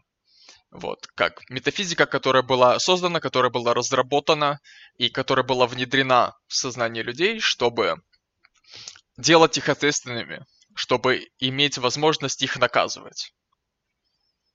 Да, это интересный кейс. Ницше говорит, что христианство, оно создает такую модель личности, которая всегда свободна, причем обладает некоторой чуть ли не, не знаю, чуть ли не волшебной свободой, что каждый его поступок, большинство его поступок, поступков зависят исключительно от него, и поэтому ответственен кто за них? Он. А, то есть э, христианство, оно так хи- очень хитро поступает оно дает тебе ультра сильную такую свободу, ультрамощную свободу. Говорит, вот все, что ты делаешь, это свободно.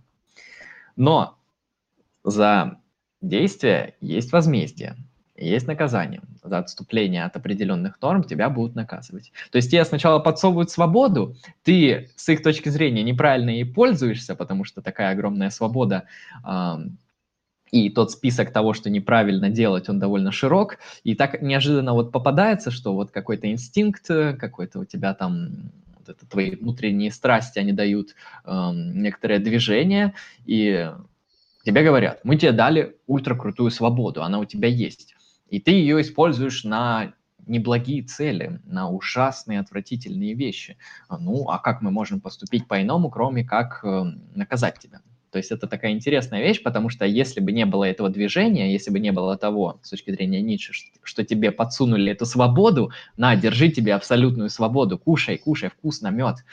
А, если бы тебе это не подсунули, то тебя и невозможно было бы потом вот так вот наказать очень сильно, потому что, ну а что, у меня нет этой свободы. А, и христианство очень хитро поступает, давая такую свободу. То есть она дает ее с конкретными целями на два логических шага вперед, а, которые, конечно, цель которой заключается вместе, чтобы твою совесть мучила. Ну и какая у Ницше позиция по поводу свободы? Ну, свобода – это вымысел. Нет никакой свободы воли. Это некоторый такой вот, конечно, конструкт, который необходим для власти определенных группировок. А, то есть, ну, свобода – это некоторое наше восприятие наших действий, некоторая такая иллюзорная иллюзорное чувство, которое там в ряду с другими чувствами находится, но оно не определяет и ничего. То есть свобода – это просто одно из чувств на фоне других чувств. Вот я там голодный, и я там свободный, и то, и то является чувством. А, а свободный ли я на самом деле, что я там причина своих поступках, вот это, это все метафизическая херня, это не проверяется, короче, не смотрится, и нет такого. Это по Ницше. Так, эм, что там у нас дальше идет? Исправители человечества. А. Или Прежде... ты добавишь там? Ну, при, при... Тут, тут есть, есть еще один кусок, а, угу. который я в целом понял, но, но часть моментов остались мне лично непонятными. Um, он называет целью, точнее, смыслом своего учения, точнее, ну да, своего учения, то, что человеку никто не дает его качеств. Я имею в виду, не дает уже в процессе его жизни. То есть ни, ни Бог, ни общество, ни родители, ну, даже, даже не он сам. Никто не ответственен за то, что этот человек существует, что он каким-то образом устроен и организован, а, что он находится вот конкретно в этих обстоятельствах, в этом окружении и так далее. И в соответствии с этим абсурдно с точки зрения Ницше эм, ставить человеку, человеческой жизни какую-то цель. А, то есть какое-то предназначение, какой-то рок. С точки зрения Ницше это абсолютно бессмысленные понятия, а, то, тоже, тоже являющиеся своего рода метафизическими. С точки зрения Ницше нету ничего, что могло бы судить, мерить, сравнивать и осуждать как бы а, человека. Кроме вот, наверное, его, его личного отношения к, ко всему этому. Ну, или кроме других каких-то воль, э, которые сильнее его, потому да. что они могут ему приписать что угодно.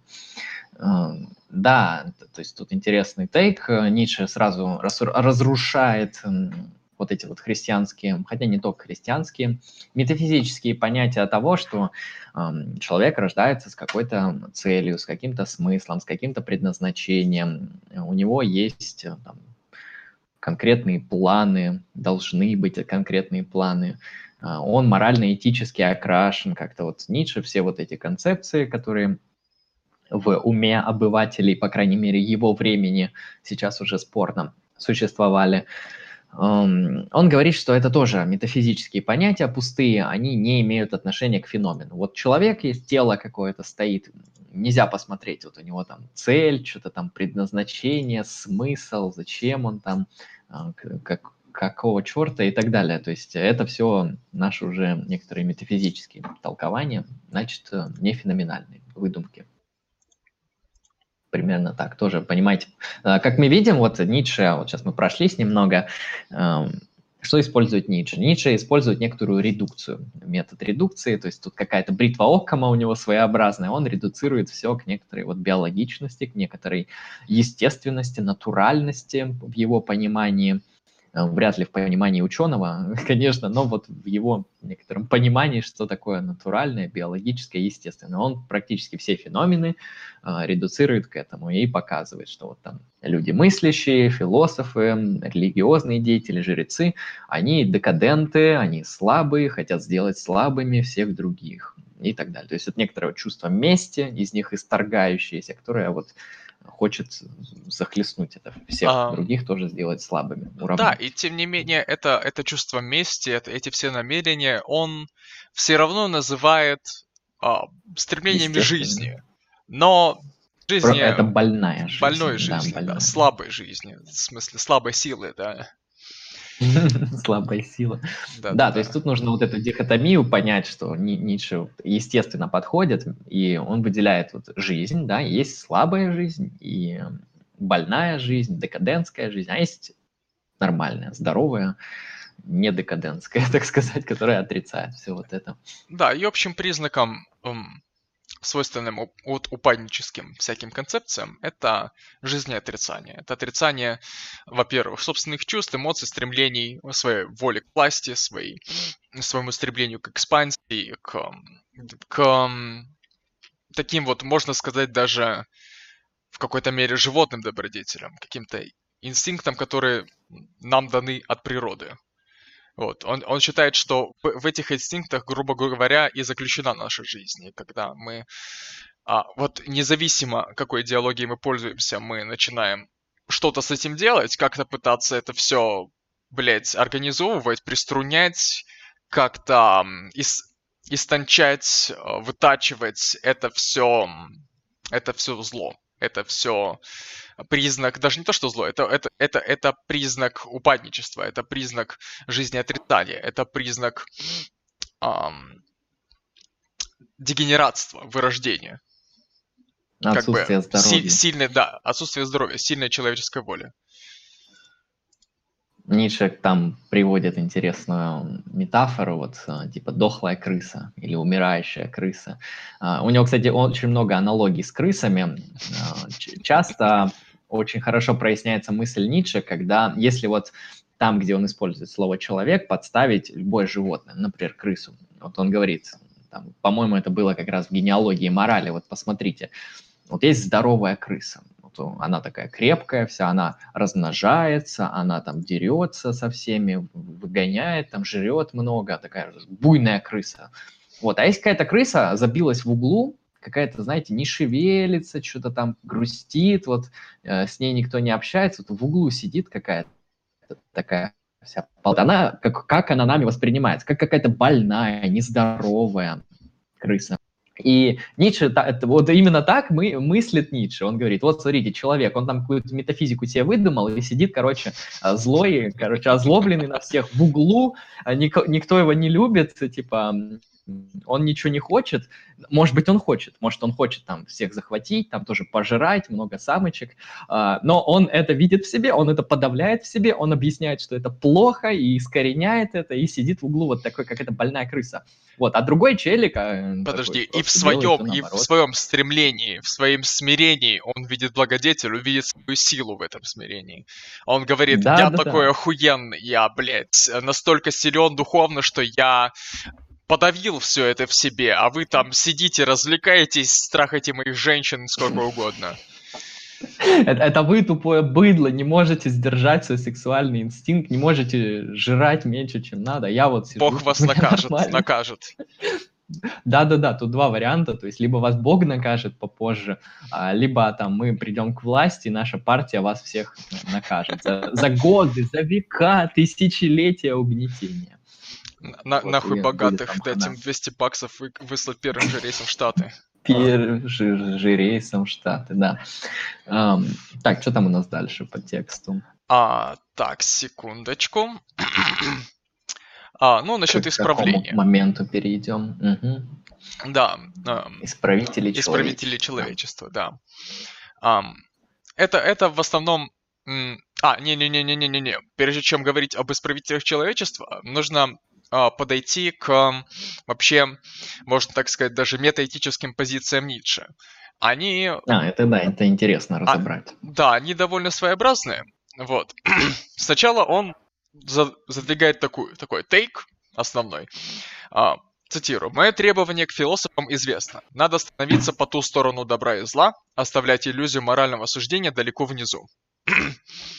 он... А, дальше он а, конечно, из, из а, с, странного самомнения он а, утверждает, что а, принцип того, что не существует никаких моральных фактов, будет сформулирован лично им. Но если забыть про это, то, в принципе, да, он так считает, что моральных фактов не существует. Не существует, ну, в природе, то есть этический реализм, если говорить э, языком метаэтики, это полная туфта. Это полный бред, эм, фактов не существует, их нельзя найти в природе. Вот. А, он говорит о том, что мораль есть лишь истолкование известных феноменов. Причем он говорит, что это истолкование ложное. И тут мы уже видим аналогию с этическим нигилизмом. Точнее, мы видим да. полную, полную ссылку на этический нигилизм, а если быть точнее, на теорию ошибок. Когда утверждается, что э, да, мы можем говорить о каких-то кажущихся нам а, моральных свойствах чего-либо, но так как моральных истин нет вообще в природе, моральное то знание невозможно. Моральное знание невозможно, то делаем ложные утверждения. То все эти утверждения, да, являются ложными. Вот, то есть это с его точки зрения, с, с точки зрения Ницше, это истолкование известных феноменов, э, феноменов, но ложное толкование. Вот, и таким образом он истиной называет, именно морально истиной, он называет лишь обозначением того, что мы называем фантазией. То есть это просто фантазии какие-то. Представления о том, что вот, блядь, за где, где-то там из, из чего-то можно вывести какая-то истина, какая-то есть где-то моральная истина. Вот. И с точки зрения м- Ницше, мораль есть просто, ну, часть языка. Это особенность языка такая не, ну, неизвестно, по крайней мере, из этой работы не, неизвестно, является ли он моральным эмотивистом, да, или, например, он считает, что мораль есть э, какие-то, имеет какие-то, какую-то прескриптивную цель, да, то есть какие-то предписания дает. Но мы однозначно видим, что он является моральным нигилистом. То есть он эм, отрицает существование моральных фактов и вообще моральных знаний. Я бы сказал еще по метаэтическим взглядам, добавлю. А, Ницше, он сам по себе философ противоречивый, и, возможно, мы где-то найдем обратную позицию. А, конечно, Ницше вряд, вряд ли где-то он будет отстаивать моральный реализм. Однако, например, в генеалогии морали довольно ясно видно, что он моральный релятивист. И он говорит, что вот смотрите, есть два типа морали. Мораль рабов и мораль господ. А, то есть он говорит, что мораль есть, и, но она релятивна, она зависит от э, твоей принадлежности, там, к рабам или к господам. И там он релятивист, как видно ну, в этой его а, работе. Это вот, а здесь мы видим, что он моральный, моральный нигилист. Это Но там он, по крайней открытый... мере, четко говорит, что есть мораль рабов, господ, и она зависит от эм, принадлежности к той или иной группировке. Если это ты к господам в... относишься, одна будет мораль. В генеалогии морали, насколько я помню, я, конечно, плохо помню, дело было давно, когда мы делали этот подкаст, но, насколько я помню, там он не касался моральной антологии, то есть он не говорил о природе морали. Да, он говорил, есть какая-то мораль, но значило ли это, что есть моральные знания? А, точнее, не об антологии, а о семантике. То есть, возможно, мораль, с его точки зрения, э, имеется в виду не моральные знания, вот по поэтической семантики, по значению вот, слова «мораль», а есть лишь, например, выражение эмоций или выражение приписаний. Я даже склонен к тому, что с точки зрения Ницше это выражение пред... Э, предписаний. Угу. То есть императив. Ну, я думаю, я думаю, тоже, да, у него, возможно, такая метаэтическая позиция. А мне кажется, она у него вообще смешанная. А, ну, вероятнее всего, мне тоже так кажется, он моральный нигилист. То есть нет моральных знаний. А, есть группировки людей, которые, ну или группировки кого угодно, которые имеют некоторую волю. И эту волю они могут закреплять э, с помощью морали. И можно здесь сказать, что он и мотивист. Можно здесь сказать, что он прескриптивист, то, что он считает, что моральные высказывания нужны как вот как моя воля к власти. Я говорю, там, ты должен делать так-то. А, можно сказать, можно какую-то еще позицию вывести, например, как мы видим, что Ницше говорит о прямой связи между некоторым состоянием организма, да, больной, не больной, а, и моральные следствия из этого. А, в смысле, то есть больной организм будет иметь одну мораль, здоровый другую. То есть тут можно вообще какую-то метаэтическую позицию вывести о некотором вот таком а, прескриптивном натурализме. Типа, я... если у тебя больной организм, у тебя будут такие-то моральные взгляды. Я бы даже, я бы даже сказал так. Um, из состояния организма следует, вот то, что мы ранее описали, эм, следуют эм, страдания физиологические некоторые. То есть эм, и состояние организма, точнее, состояние организма влияет на то, что человек думает. По нише это так. Мы это уже обсудили сегодня. Вот, то есть, там, там боль, больной человек, больная жизнь, слабый духом, склонен говорить так. Вот. С, получается, что больной человек, он, um, когда начинает делать моральные суждения, во-первых, на него um, действует его, как бы, слаб... им руководствует, точнее, его слабый дух, его слабая жизнь, которая, в свою очередь, порождает um, эмотивизм негативный. Вот. Um, то есть, когда человек делает суждение, он таким образом выражает собственные эмоции негативные, следующие, точнее, которые следуют его физического состояния или ну, состояние духа, грубо говоря, состояние жизни его, если говорить в целом по-ницшански, да. И в конце концов, когда это моральное, эти моральные суждения, они выносятся, так сказать, слабым большинством, оно все в обществе организуется и начинает представлять из себя, точнее, трансформируется в, в, прескриптивную мораль, в мораль повеления, в мораль императивов. Ну да, проще говоря, природа эмотивная, которая связана с биологией человека, то есть эмотивизм. Однако, как получаешь власть, как имеешь, так сказать, некоторые силу, мощь, институты, а, сообщества, дубины, оружие, и она сразу становится прескриптивной.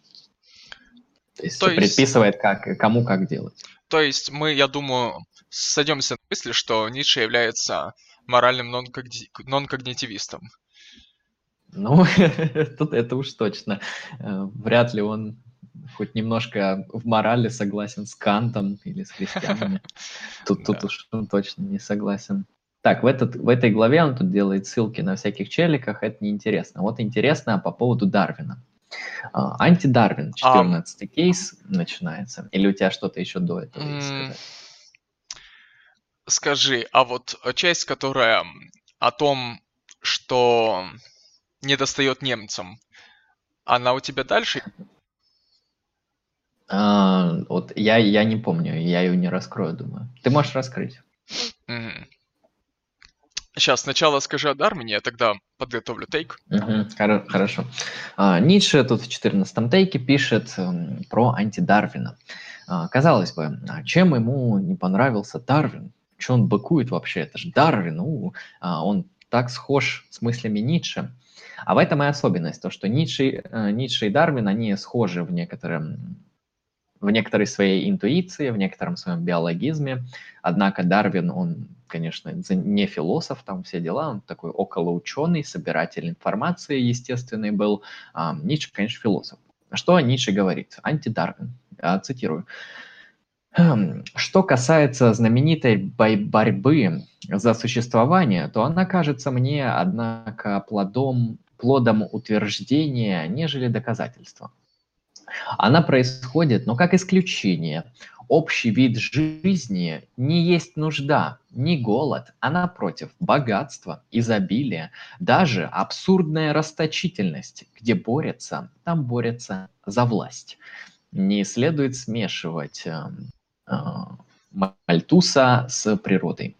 Но положим, что борьба за существование в самом деле происходит в каком-то случае. Она, к сожалению, не кончается обратно тому, как желает школа Дарвина. А, суть в чем? Проясню мысль, если кто-то не понял язык Ницше или я плохо прочитал. А, Ницше говорит, вот позиция Дарвина, то, что виды развиваются через борьбу за существование и адаптацию к среде. Ницше говорит, борьба за существование, разве? Ведь это на самом деле правда, но лишь в исключительных видах, ну, в некоторых исключительных казуальных случаях виды борются за существование. В основном, в основе своей, конечно, виды борются за власть, за богатство, вот за изобилие, за вот это вот все, за чувство некоторой мощи. Поэтому с точки зрения Ницше виды борются, конечно, в первую очередь за, за место под солнцем, проще говоря, за власть, за мощь а, а за существование борются некоторые виды, которые вот, вот их вообще уже истребляют, к чертовой матери. Ибо, считает Ницше, если бы борьба заканчивалась на борьбе за существование, естественный отбор был бы, ну, прям совсем простой, просто некоторые виды бы с друг другом договорились бы, проще говоря, они попали в такие условия, когда они могут существовать. И и все, и не было бы конфликтов, закончилась бы история по Гегелю. Вот, э, Ницше говорит нет, то что всегда виды, им недостаточно просто существовать, им нужна власть, им нужно все захватить, везде распространить себя, везде себя размножить, все забрать себе. Посмотрите, как вот выглядит лес – на первый взгляд что-то красивое, да, но на самом деле деревья очень сурово, очень жестоко борются за солнце, потому что солнце для них основной ресурс бесконечный, и они борются за это место под солнцем в прямом смысле. Некоторые деревья, они вплоть до того а, делают такие коварные вещи, что они закрывают пространство, и под ними просто нет солнца, под ними ничего не растет. Но под ними появляются хитрые виды, какие-нибудь паразиты, сорняки, которые делают вот э, делают вот эту экспансию своей жизни так, что место под солнцем им не досталось, но они заберут ресурсы у того, кому это место досталось. И это только лес. И с точки зрения Ницше, это вот жизнь, она вот такая вот суровая.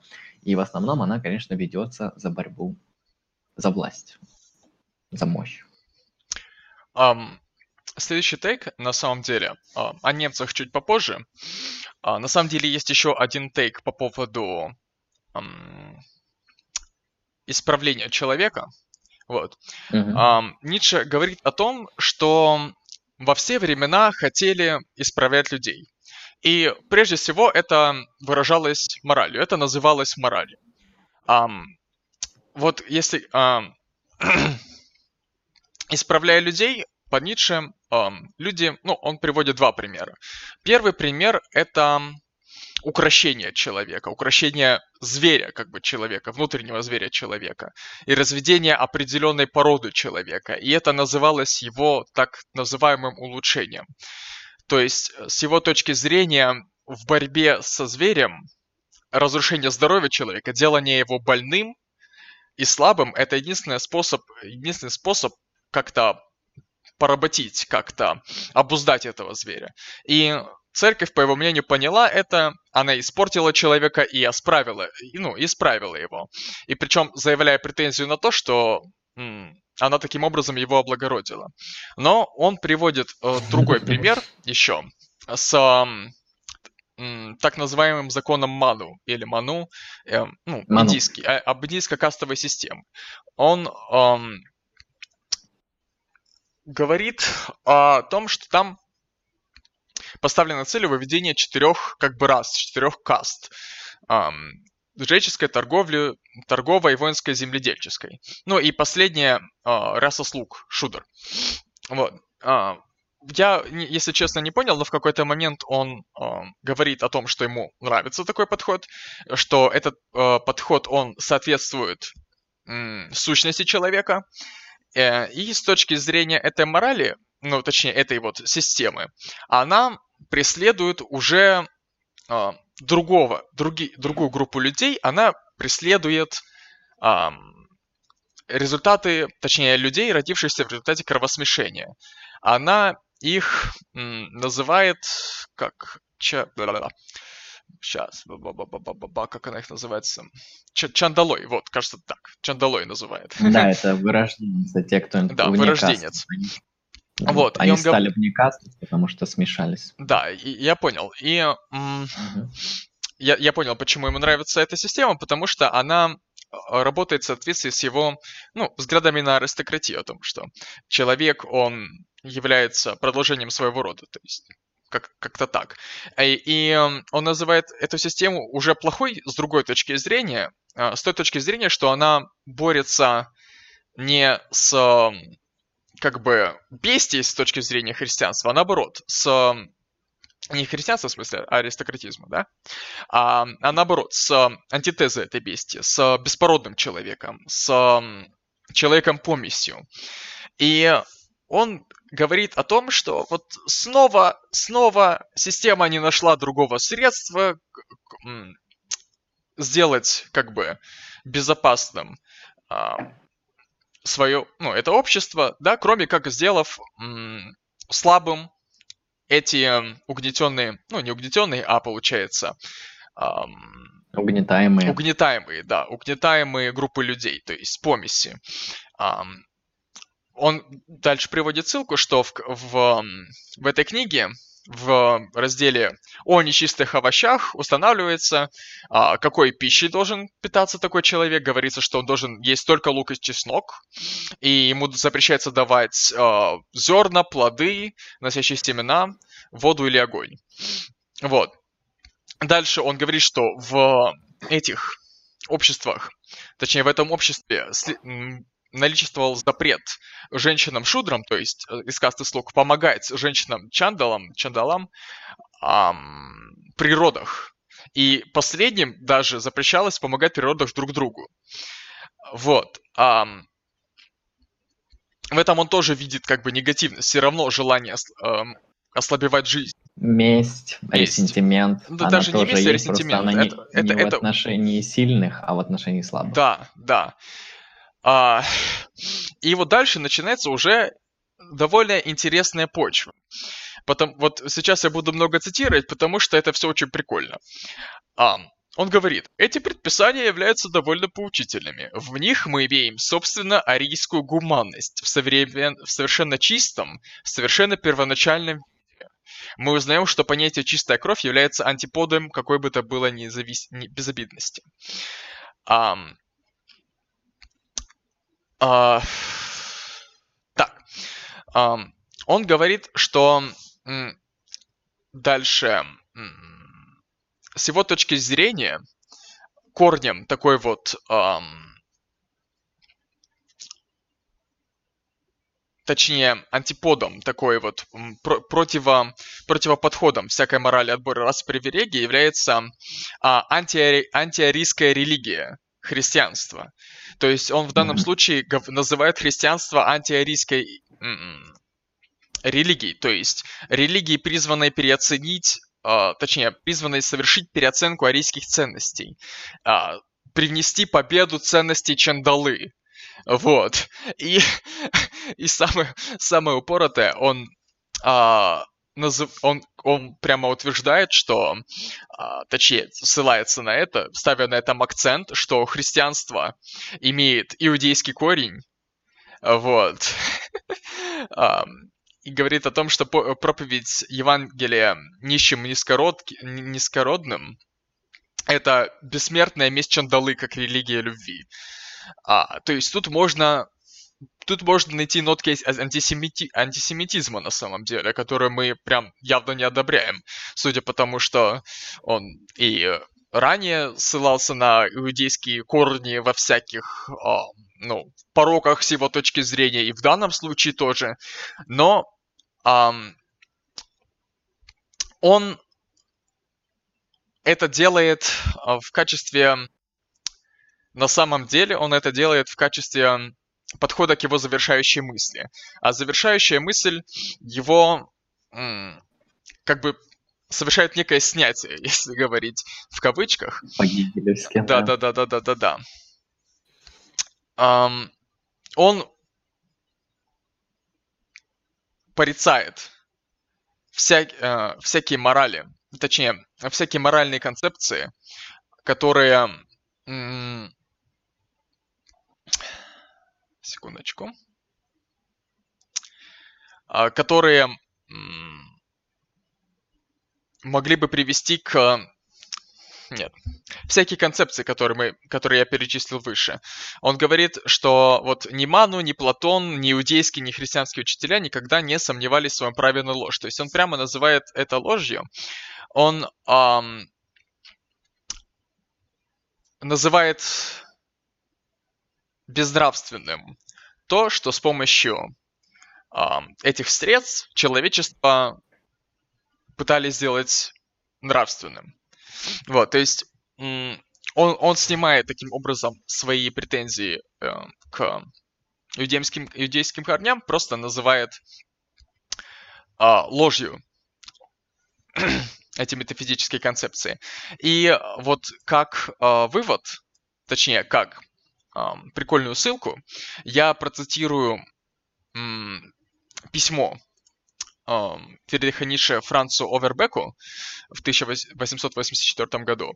«Проклятое антисемитство стало причиной радикального краха между мной и моей сестрой. Антисемитов нужно расстреливать. Ну, мы не одобряем, конечно. Но, э, как, как, как видим, Ницше мог принять, точнее, мог подать вид, что он антисемит, а, для того, чтобы лучше донести свою мысль. Но,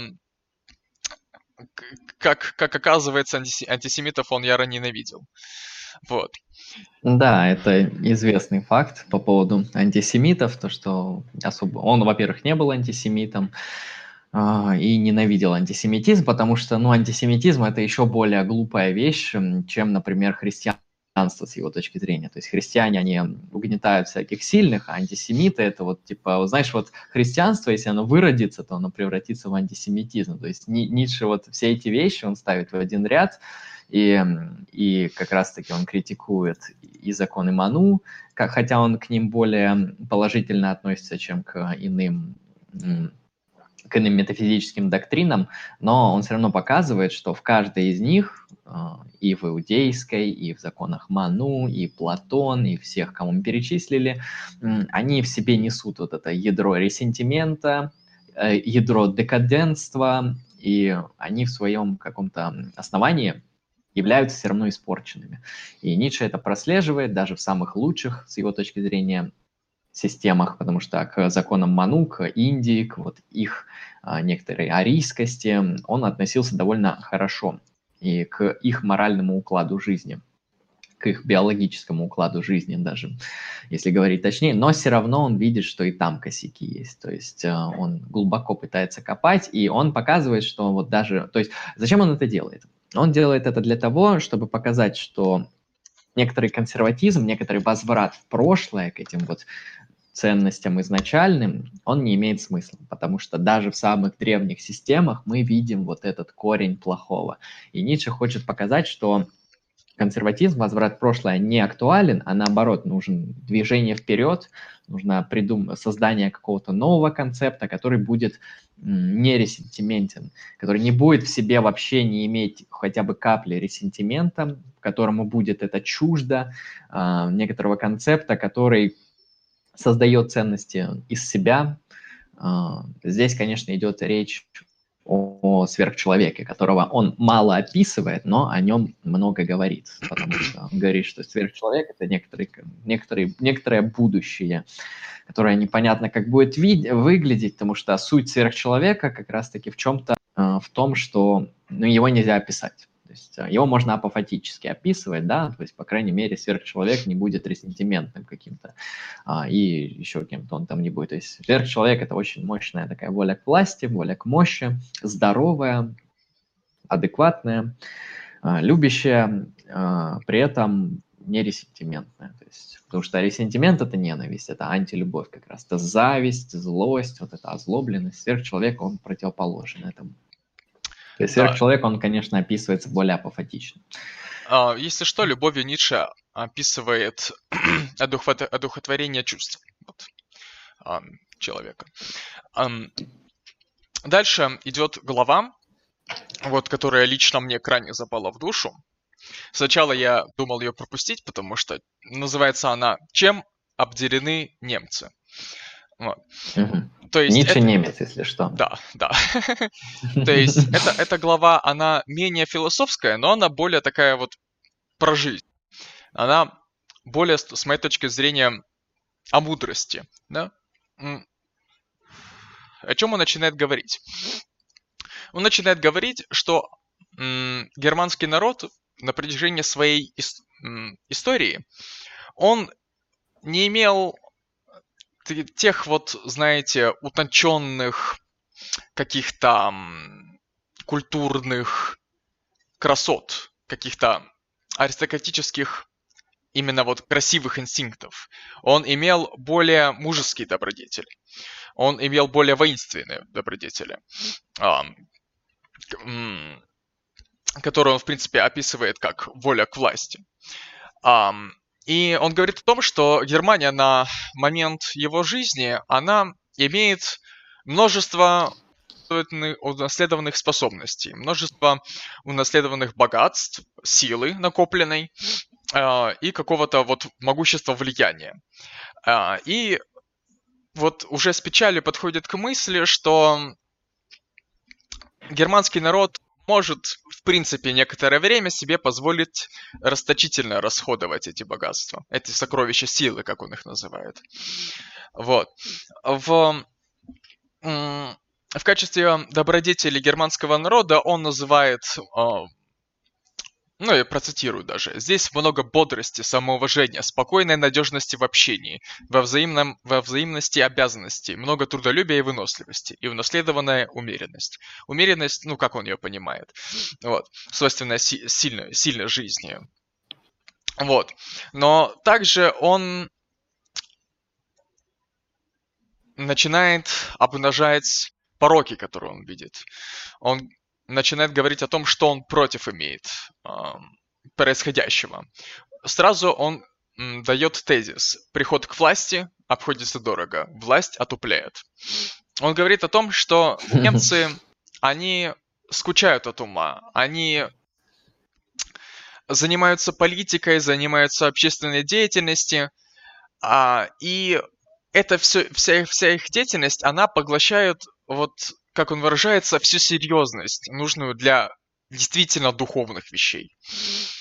А, вот он даже, он приводит пример. А, спрашивают меня за границей, а, какие, какими м, литературными деятелями, деятелями искусства может похвастаться Германия в последнее время. И он говорит, что краснее, но с храбростью, свойственной и мне в отчаян... и ему в отчаянных случаях, отвечает «да». Отто фон Бисмарк. вот. Отличный литературный деятель. Да-да. То есть с его точки зрения, вот культурная, культура Германии и вообще ее духовная сила, она приходит в упадок.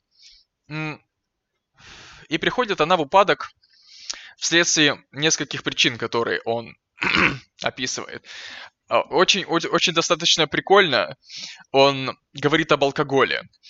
Нигде так прочно не злоупотребляли двумя сильнейшими европейскими наркотиками – алкоголем и христианством. Вот. Он говорит, сколько угрюмой тяжести, вялости, сырости, заспанности, сколько пива в немецкой интеллигенции. Где только не найдешь его, этого мягкого вырождения, которое производит в духовной области пиво. Да. Ну, пиво, да. Ницше, он... походу, угу. не очень любил выпить.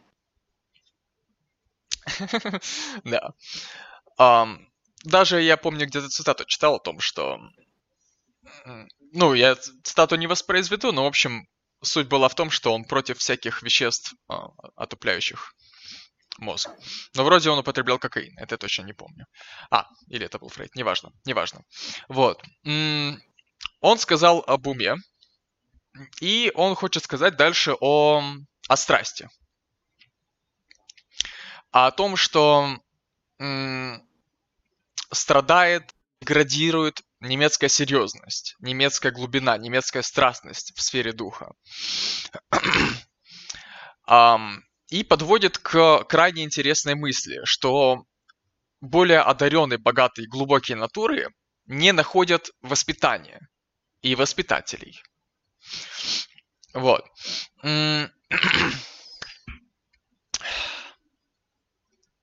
О воспитателях это довольно крутой тейк, обширный тейк, мощный тейк, на мой взгляд. Он говорит о том, что все высшее воспитательное дело в Германии лишилось главного. Это цели воспитания и средства для достижения цели воспитания. По его мнению, нужны Германии нужны ну, на тот момент воспитатели, которые сами воспитаны, которые аристократически воспитаны, которые могут дать аристократич... Э, аристократическое воспитание. Люди, превосходящие других, как он их называет, аристократы духа, которые будут доказывать это каждую минуту словом или молчанием. А, и противо... он противопоставляет им вот всяких ученых, академиков. Он называет их ам, не ученые, пентюхи, как, каких нынче в качестве высших нянек преподносит юношество, гимназия и университет. Отсюда он и, и видит упадок немецкой культуры. А, на, по его мнению, чего достигают высшие школы Германии, ну то есть университеты, это вот просто дрессировка. Это вот подготовка молодого поколения э, с целью вот минимальных усилий, минимальной затраты времени сделать из них государственных служителей. Служ, служ, служ, чиновников. Чиновников, служащих, служителей. Вот чиновников, чиновников. Вот. А, и он бросает камни в сторону образования. Он говорит, что образование, оно перестало быть уделом избранных. Оно опошлилось. Оно стало уделом масс. И вот Дальше он приводит пример то, что всякие льготы военные, я не понял, если честно, насчет военных льгот, но, в общем, какие-то льготы присутствуют, точнее, даются выпускникам, да, обучающимся, и что провоцирует слишком многих, слишком многих поступать и идти в высшее образование, что способствует его упадку, так как это высшее образование, оно переориентируется с э, богатых, сильных, с аристократических каких-то э, особей, да, с высших особей, оно переориентируется на, на массы, на чернь, на, на людей, которые, которым оно все не нужно и которые в, в силу своей природы не, не могут и не должны этим участвовать. И таким образом он видит э, в... Нет. Он, я лучше процитирую. Никто уже не волен в нынешней Германии дать своим детям аристократическое воспитание. Все наши высшие школы с их учителями, учебными планами, учебными целями рассчитаны на самую двусмысленную посредственность. Вот. И тут он эм, формулирует три основные задачи, которые, по его мнению, которыми, по его мнению, которые, да, по его мнению, должен преследовать воспитатель. А, чему он должен научиться, иначе говоря? А, прежде всего, он должен научиться смотреть. То есть, а, тут лучше привести цитату, это, ну, по, по мне так вот, цитаты у него крайне мощные вот в этом разделе. Научиться смотреть значит приучить глаз к покою, к терпению, к погружению в себя, откладывать вынесение суждения, научиться со всех сторон обходить и охватывать частный случай. Это нас отсылает даже к вопросу о понимании, о том, что мы ищем причину и, ну, во-первых, не всегда там, где надо, а во-вторых, мы, ища причину, даем крайне простое, крайне интуитивное объяснение происходящему. То есть, с точки зрения Ницше, воспитатель должен уметь объяснять вещи с разных точек зрения, чтобы um, находить, ну, чтобы правильно понимать происходящее. То есть, таким образом, вот с моей точки зрения, он говорит о, о, о мудрости воспитателя. Вот. А также воспитатель должен быть сильным духом, то есть обладать сильным жизнью, то есть он должен обладать способностью сопротивляться раздражению. То есть он должен избавиться от необходимости реагировать на раздражение, чтобы, ну, грамотно подходить к воспитанию. Чтобы они его не отвлекали, да, да да, минимум, да. Чтобы он был занят тем, чем занят. Да. Дальше он говорит о том, что а, воспитатель должен научиться мыслить. И вот тут тоже очень очень хорошо. Um, он говорит, что в германских школах его времени вот потеряли всякое понятие о том, как надо мыслить. Больше не обучают тому, как надо мыслить. Um, вот да, опять же цитирую. Никакого, даже самого отдаленного воспоминания о том, что для мышления нужна техника, учебный план, воля к мастерству, что мышлению нужно обучать, как обучают танцам, как если бы это и был своего рода танец. В том-то и дело, что нельзя из аристократического воспитания исключить танцы и во всех формах. Умение танцевать ногами, понятиями, словами. Стоит ли мне еще говорить, что надо уметь танцевать и пером, что нужно уметь и писать? Вот. Таким образом, на самом деле, в данном короткой, в данной короткой главе мы можем, читая написанное простым языком, более или менее простым языком, более или менее конкретным, вещественно простым языком, менее абстрактным, менее э, интуитивным, менее метафорическим, понять, какие, какие добродетели ищет э, Ницше в ну, в своем обществе, в своем окружении, что ему не нравится, что ему нравится. И я, я бы назвал вот те добродетели, которые он нам предлагает, вот крайне удачными, крайне мудрыми. Особенно научиться смотреть, научиться мыслить, научиться говорить и писать. Это, это то, что... Это те навыки, которые, которыми необходимо должен обладать всякий человек, который э, может и должен двигать как бы культуру, вот, силу нации вперед. Что-то такое. Да, у Ниши интересные в этом плане позиции. То есть тейк довольно большой был, тут прям тянет даже на целую на целое исследование по философии образования, то есть как, как Ницше видел образование, то есть что он считает правильным образованием, какие должны быть качества, чему нужно учить. Как видно, что Ницше довольно широко раскрыл и показал, что особенности образования его времени, и это ужасно с его точки зрения, то, что оно становится массовым.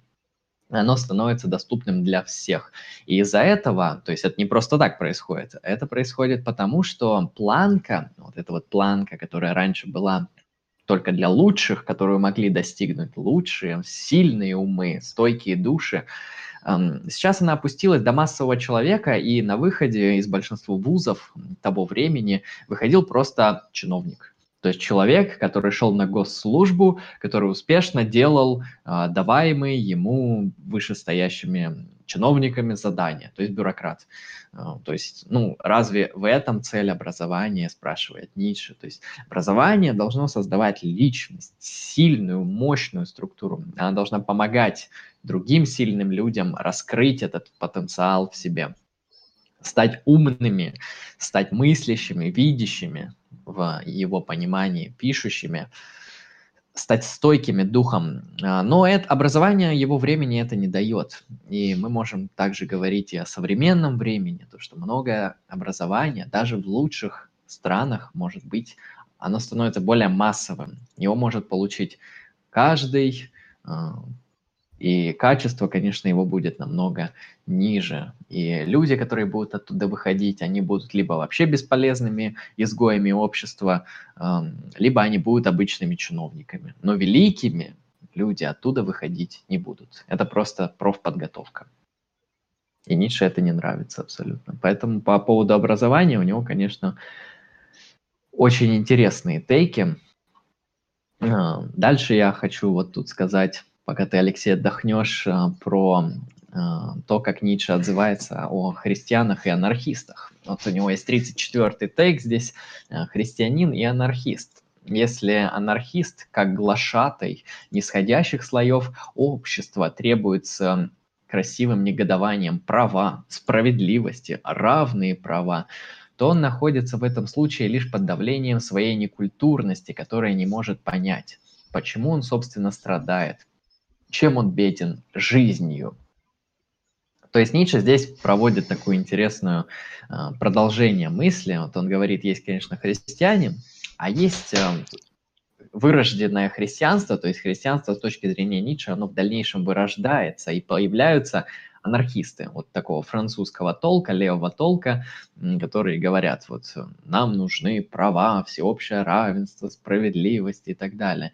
То есть э, все это он тоже относит к декаденту, к упадку, к слабой жизни.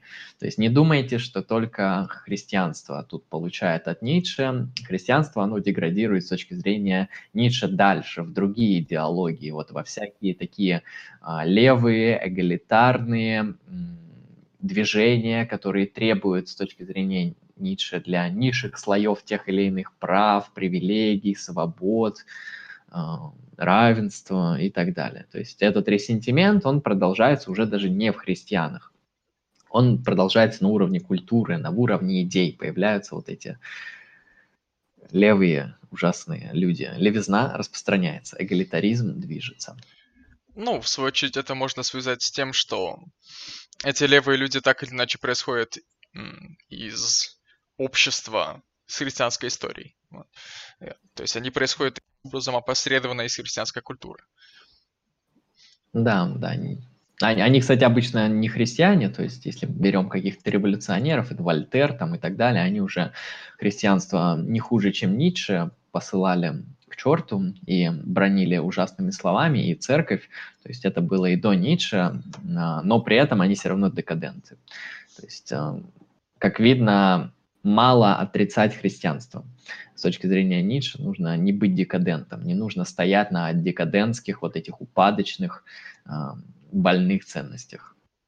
Вы можете быть абсолютным антихристианином, но таким леваком, а, что Ницше скажет, лучше бы ты был христианином, тогда бы в тебе было меньше упадка, чем если бы ты был вот этим анархистом. Поэтому Ницше, конечно, относится очень отрицательно к левым идеологиям его времени, потому что его современник – это Маркс, он видел французскую революцию, ну, как видел, там, по крайней мере, исторически застал как-то. То есть вот этот э, век, 19 век, век революций, э, обычно буржуазных в Европе, он, конечно, видел наблюдал. И движение этой левой мысли, левой идеи, идеи просвещения, а, он видел. И она ему, конечно, тоже абсолютно не нравилась. Есть вот из того же раздела, это все, это все теки последние, они относятся к разделу, который называется «Набеги несвоевременного». Судя по всему, это были просто рандомные теки, которые Ницше себе записывал вечером в блокнот. И а, он, он посвятил им целый раздел своей книги. Причем этот раздел очень большой. Он занимает где-то, ну, большую часть. Нет, не большую часть, ну, наверное, около половины книги, эм, если быть честным. А, в этом разделе он в основном делится своими своеобразными ревью о, о писателях, о идеях современников, то есть глава антидарвина относится туда же. Вот, и среди всех этих тейков еще мне вот лично очень сильно понравился, очень сильно заехал тейк, который называется «К психологии художника». Mm-hmm. С точки зрения Ницше, чтобы существовало искусство, чтобы существовало какое-то эстетическое деяние, делание, созерцание, нужна некоторая, как он называет, физиологическая предпосылка, которая называется опьяненность. Вот. А, ну, опьяненность а, прежде всего чувствами, я сейчас это раскрою, но вот я вот вставлю ремарку небольшую. Цитату очень забавную. О Платоне. С невинностью, с невинностью, для которой нужно быть греком, а не христианином. Он говорит, что не было бы вовсе никакой платоновской философии, если бы в Афинах не было таких прекрасных юношей. То есть, он еще в месте, где, откуда эта цитата, он рассматривает Шопенгаура, и в данном, в данном случае, в данном сравнении он становится на сторону Платона, потому что говорит, что тот хотя бы был делал свою, делал свою да, философию, исходя из полового интереса. Так вот, а насчет м- искусства. Для движущей силы, силы искусства, по мнению Ницше, ну и на самом деле, по-моему, тоже я с ним согласился в этом вопросе, являются а, все виды опьянения. Вот какими бы ни были их причины. Прежде всего, он выделяет э, опьянение полового влечения, так как это самое древнее, самое исходное, самое изначальное, самая изначальная форма опьянения. А, он, кроме этого опьянения может быть опьянение празднеством, состязанием, любым резким возбуждением, опьянение жестокостью, духом разрушения, опьянением под влиянием каких-то метеорологических явлений, например, там, весеннее обострение, да. А, гроза. И, да, гроза. Или под влиянием наркотиков. В конце концов, он говорит опьянение воли, опьянение накопившейся и вздувшейся волей, как волна волевой энергии. Вот. И вот в, в, этом, в этом случае я готов с ним согласиться, потому что вот, наверное, каждый из нас знаком с ощущением вдохновения, с ощущением, когда тебя подхватывает какая-то мысль, и ты полностью погружаешься в нее чувства. И вот Ницше говорит, что существенным в опьянении является чувство возрастания сил и их избытка. В, в, этом, в этом состоянии человек, он чувствует, что способен преодолеть множество испытаний, множество шагов. Он способен проделать изнурительную деятельность на пути к какому-то творению, какому-то выражению, какому-то эстетическому деянию. Вот. Он говорит, что в этом состоянии, будучи подвластным этому чувству, мы изливаем это все на вещи, мы вынуждаем их брать от нас наши качества. Мы, мы насилуем их. Вот. И он называет это насилие идеализированием. Но идеализированием не в привычном смысле, когда мы упускаем из внимания какие-то менее значительные, какие-то второстепенные свойства объекта, запом... ну, выражая только их главные свойства, а идеализированием в том смысле, что мы чудовищно выпячиваем главные черты, так что другие при этом просто теряются. Мне тоже понравился этот кейс. Эм, здесь Ницше говорит, ну, проще говоря, переведем слово «опьянение» для э, обывателей, для людей, незнакомых с его философией. Опьянение – это экстатические состояния. И просто опьянение ассоциируется с алкашкой, а Ницше говорит о разных видах экстатических состояний. Они могут быть разные. То есть опьянение – это некоторое накаление, то есть некоторый предел концентрация каких-то чувств. Это может быть э, любовь, это может быть жестокость, разрушение, победа, вот как было перечислено, что угодно, опьянение волей. И о чем, о чем вообще здесь говорит Ницше? То есть это всего, все подводится к его э, Прежде чем первой ты продолжишь, идее. Я, я, я, закончу я, кое-что упустил. Uh, uh-huh. Ницше также говорит, что в этом состоянии человек преображает вещи до тех пор, пока они не начнут отражать его мощь. То есть пока они не, не с, начнут отражать совершенство. То есть таким образом вещи сами становятся совершенством. И является в то же время его отражением. То есть в искусстве человек наслаждается собой как совершенством. Как-то так. У него антропоцентричный такой взгляд на искусство. Он говорит, что красивое, оно зависит от человека, и все, что свойственно людям, э, видеть красивым, это только потому, что они люди. А, ну, такой антропоцентризм в искусстве, это нормально. А, в чем его идея вот этих экстатических состояний?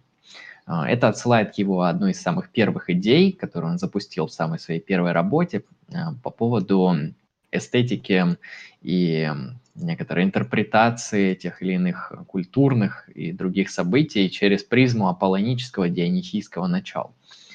Это, конечно, метафоры определенные, э, которые он выводит аж из греческой трагедии, трагедии, говорит, что вот есть аполлоническое, есть дионисийское.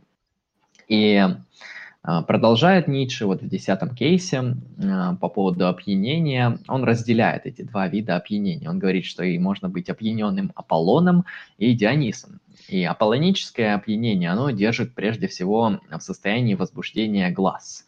А, типа наши, наши способности видеть, созерцать. И все деятельности, экстатические состояния, которые связаны с работой зрения, а, они относятся к аполлоническим. И здесь приводятся примеры. Ну, живописец, скульптор, поэт и другие лица, вот они используют глаз, они в каком-то смысле наблюдатели.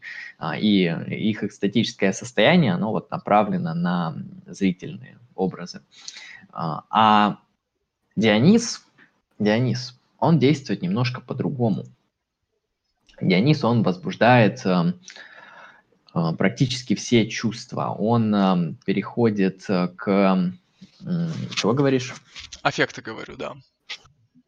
Да, а, он возбуждает, вот э, здесь Ницше перечисляет э, всякие а, мимику, актерскую игру, метаморфозы, танцы, музыку, все, что связано с такими уже более нечеткими, непостоянными, хаотичными элементами, а, это своего рода дионисийское опьянение. То есть если Аполлон, он видит четкую форму и создает ее, там, будь он поэтом, будь он живописцем, скульптором или айтишником, это все Аполлон, то Дионис, он подходит к своему опьянению абсолютно хаотически. Нельзя сказать, что вот здесь так-то и определенно, потому что Дионис это всегда темное, что-то неопределенное. Во тьме мы не видим полностью образы и очертания.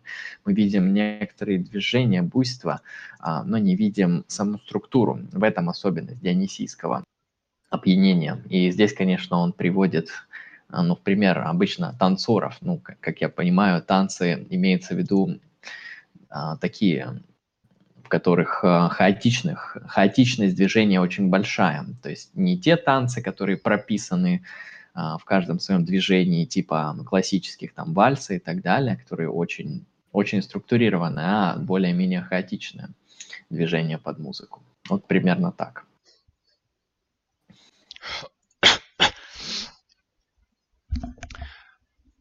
Ты что-то еще выносил из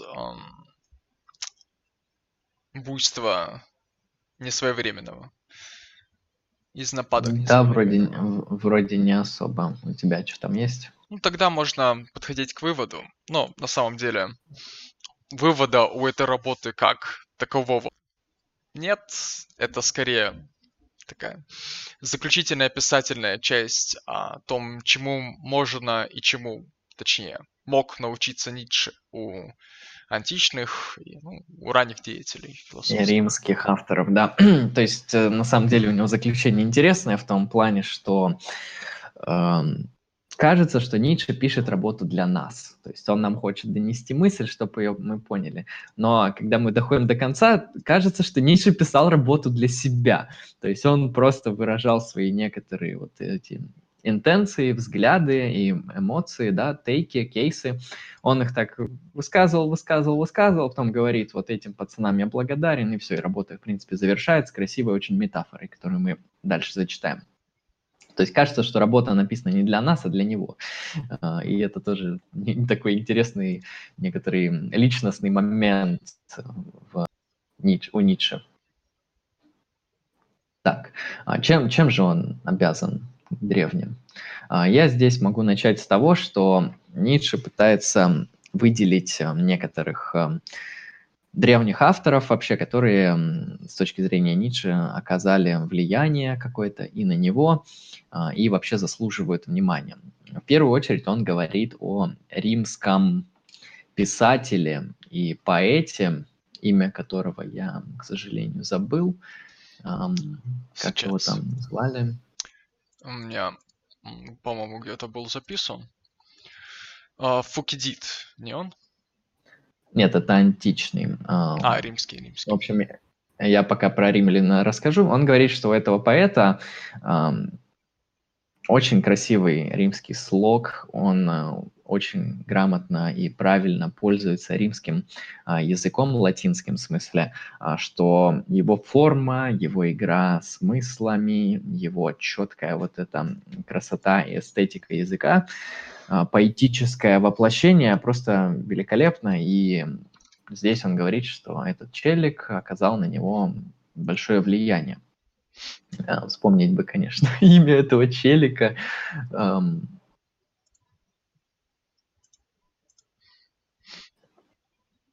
Ну, я знаю, пока не вижу. Но, я знаю только но мы про, увидим, про если сейчас скажем.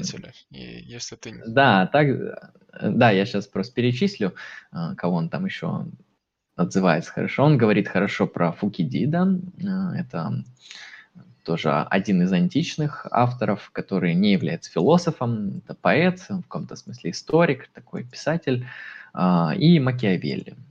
Вот. Макиавелли итальянец.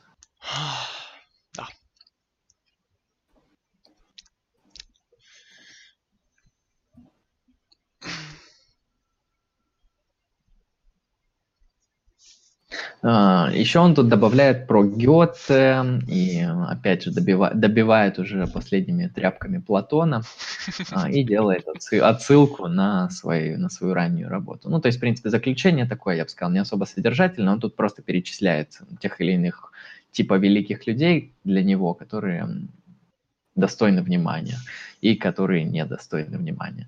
А, и дальше он просто приводит очень интересное заключение, которое называется, точнее, эпилог, можно сказать, эпилог, который называется «Молот говорит».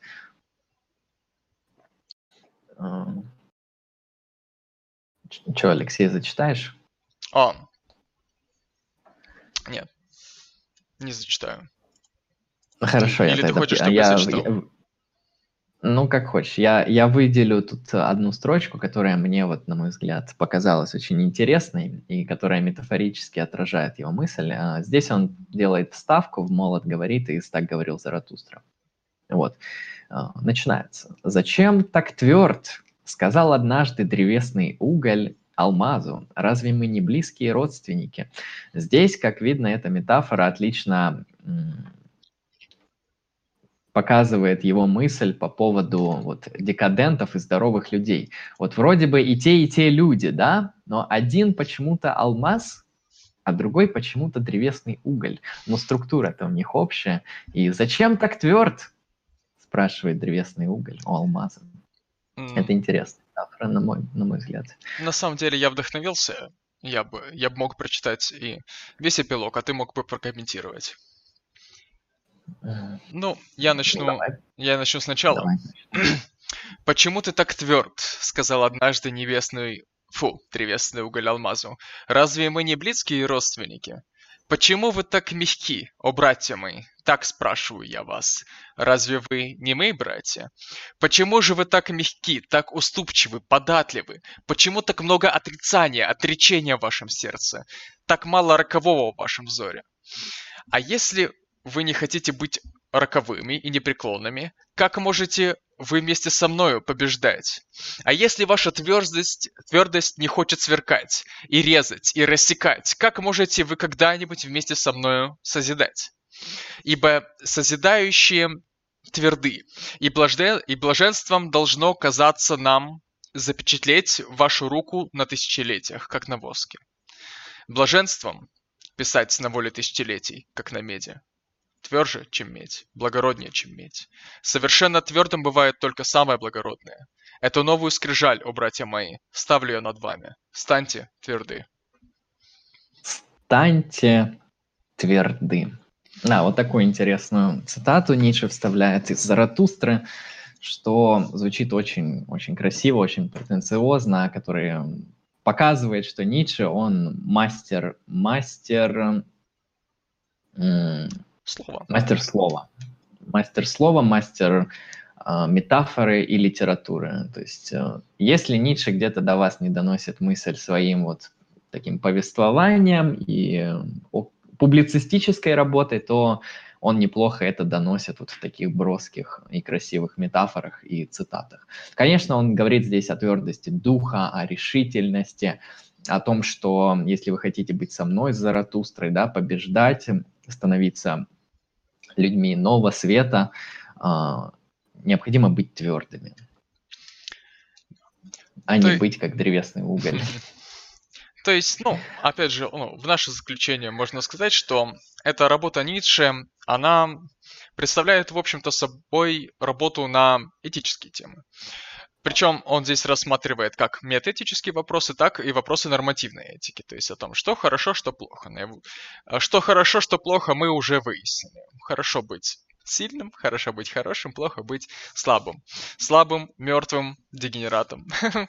плохо... Да, хорошо быть краси- красивым и здоровым, и здоровым чем да. больным, э, больным и нездоровым. Да-да-да-да-да-да. Лучше быть а, а, там, здоровым, богатым, чем бедным и больным. Все правильно. Вот, да. и методический вопрос он поднимает о том, что такое мораль, что вообще стоит за желанием эм, прививать мораль, там, указывать на мораль, указывать на что человек должен или должен в различных культурах. И делает из этого, ну, свои все-таки жизнеутверждающие выводы. Оптимистические довольно, на мой взгляд да. Примерно так. Насчет ну, поти... таким образом, да, можно сказать, что вот эта философ... философская работа, она не просто так называется «Сумерки идолов» и как философствует молотом, потому что Ницше, он прошелся молотом по многим авторам. Ницше здесь философствует прям серьезно, разрушает большое количество идолов. Хорошо. Можем прощаться? Да, тогда всем спасибо, кто смотрел. Кому понравилось, ставьте лайки, оставляйте комментарии. И вы были, вы были на канале Lucky Strike, да, с вами был Андрей Лемон. Алексей, здрасте, здрасте. Вот. А, знаете что? Пишите в комментариях, обязательно пишите в комментариях, что нравится, что не нравится, пожалуйста, пишите в комментариях. Okay? Вот, приходите на наши стримы, у нас будут стримы, так как сейчас карантин, коронавирус, из дома не выходим, философского ревью нет, нихуя нет. М-м, приходится сидеть Остаются дома. только стримы. Да, да, да, и делать все в онлайне. Лекции будут в онлайне, подкасты будут, подкасты будут в онлайне, просто стримы будут в онлайне, все будет в онлайне. Так что можно даже колокольчик поставить. Ну, это так, если прям сильно понравилось. Вот. До связи. Всем спасибо, всем пока.